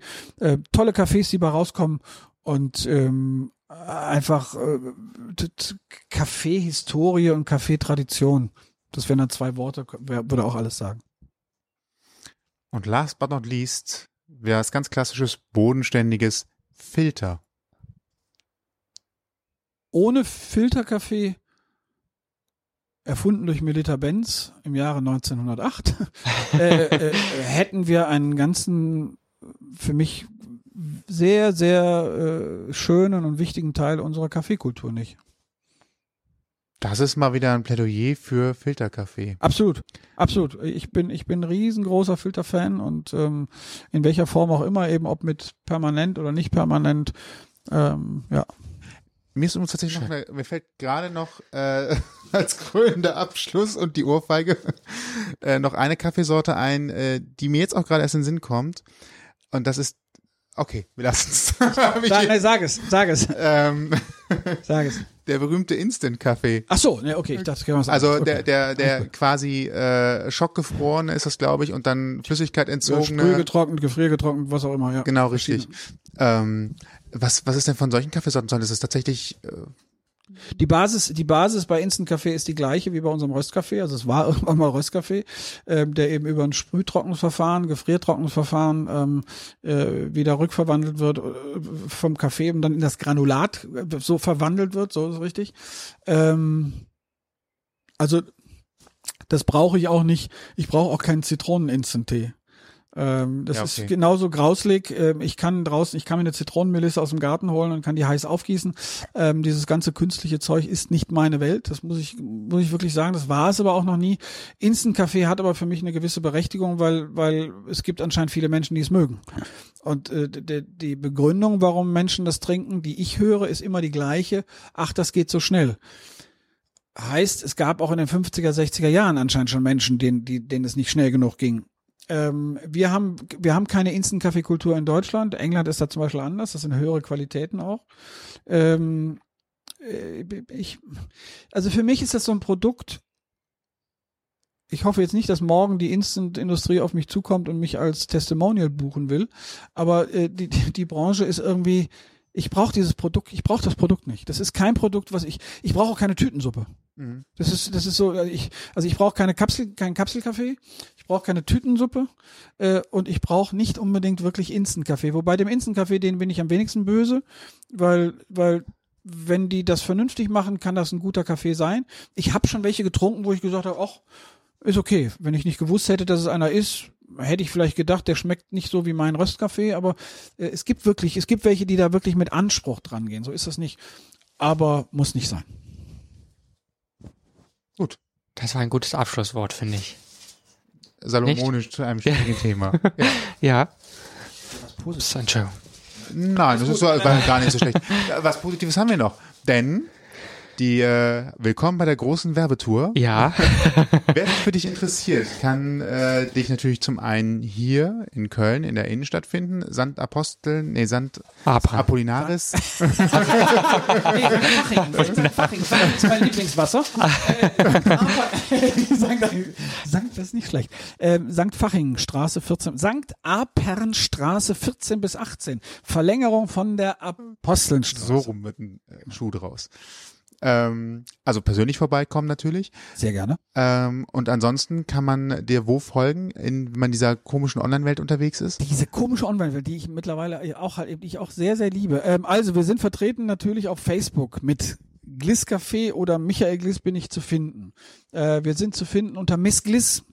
Das ist der Blog von der Claudia, meiner Frau, die eben als Miss Gliss äh, unterwegs ist, eben als Fotografin und Rezeptentwicklerin und Köchin. Und wir sind zu finden auf Twitter. Und wir sind zu finden auf Instagram. Und wir haben eine Website. So, wird Und auf alles WhatsApp. verlinkt. Was haben wir noch? Gibt's noch was? Das ist gut. Äh, ich weiß nicht, aber wir verlinken Nein. alles. Wir verlinken einfach Ja. alles. So, so sieht's aus. Also das heißt, äh, wer sich das nicht merken konnte, der findet das im Blogpost. Kann man sowohl im Podcast-Catcher seines Vertrauens äh, ähm, Hören. sehen. Sehen. Cast Catcher. Äh, Ja, Ja. Podcatcher noch kürzer. Früher wäre es ja iTunes gewesen, aber da ja Podcasts nicht mehr Apple gebunden sind, sondern von jedem gehört werden können. Ach, die waren früher, wusste ich nicht. Ich, ich, Also Apple ist der Erfinder von Podcasts. Vom iPod, um genau zu sein. Deswegen heißt auch Podcast Podcast. Ach, wie witzig. Jetzt erzähle ich wahrscheinlich irgendeinen Blödsinn und irgendjemand schreibt in die Kommentare, das war Was ganz anders. hier lerne, Aber tatsächlich kommen Podcasts, äh, sind das erste Mal aufgetreten eigentlich mit, äh, mit Apple. Nur damals war es noch so, dass man auf seinem Rechner in iTunes die runterladen musste, weil der iPod hatte ja keinen, also WLAN und so weiter, das war ja also noch gar nicht so, so drin, sondern es wurde auf dem Rechner runtergeladen. Dann wurde es auf den iPod übertragen und dann konnte man es unterwegs mitnehmen. Okay, Gott, war das kompliziert. Kleiner Exkurs in die Technikwelt. Und heute hat man es auf seinem Handy was abonniert, zack, wird runtergeladen, fertig. Ja, dann äh, Vielen, vielen Dank. Auch für den guten Kaffee aus Hat sehr viel Mexiko. Spaß gemacht, ja. Mexiko hat, haben wir getrunken, war sehr lecker. Wir sind hier übrigens im Laden, falls es noch jemand nicht, ähm, falls es jemand noch nicht mitbekommen hat. Ich bedanke mich bei euch, dass ihr da wart. Hat mir sehr viel Spaß gemacht, sehr spontan. Uns auch, war Schön, dass ihr, dass ihr mich angesprochen habt. Bedanke ich mich nochmal für. Ich bedanke mich für den Besuch nochmal und ich hoffe, wir sehen uns wieder. Absolut. Bestimmt auf einer, auf einer Kaffeeverkostung, auf einem Kaffeeseminar. Sehr gerne. Wenn wir Kaffee eine kaufen. Kreuzfahrt oder, oder so.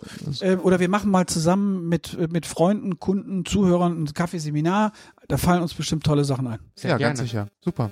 Super. Dann vielen Dank haben wir und euch allen einen äh, schönen guten Morgen, Abend, Tag, Nacht, wo Genau. immer und wann immer ihr uns hört. Bis zum nächsten Mal. Bis Bis dahin. bald. Tschüss. Tschüss.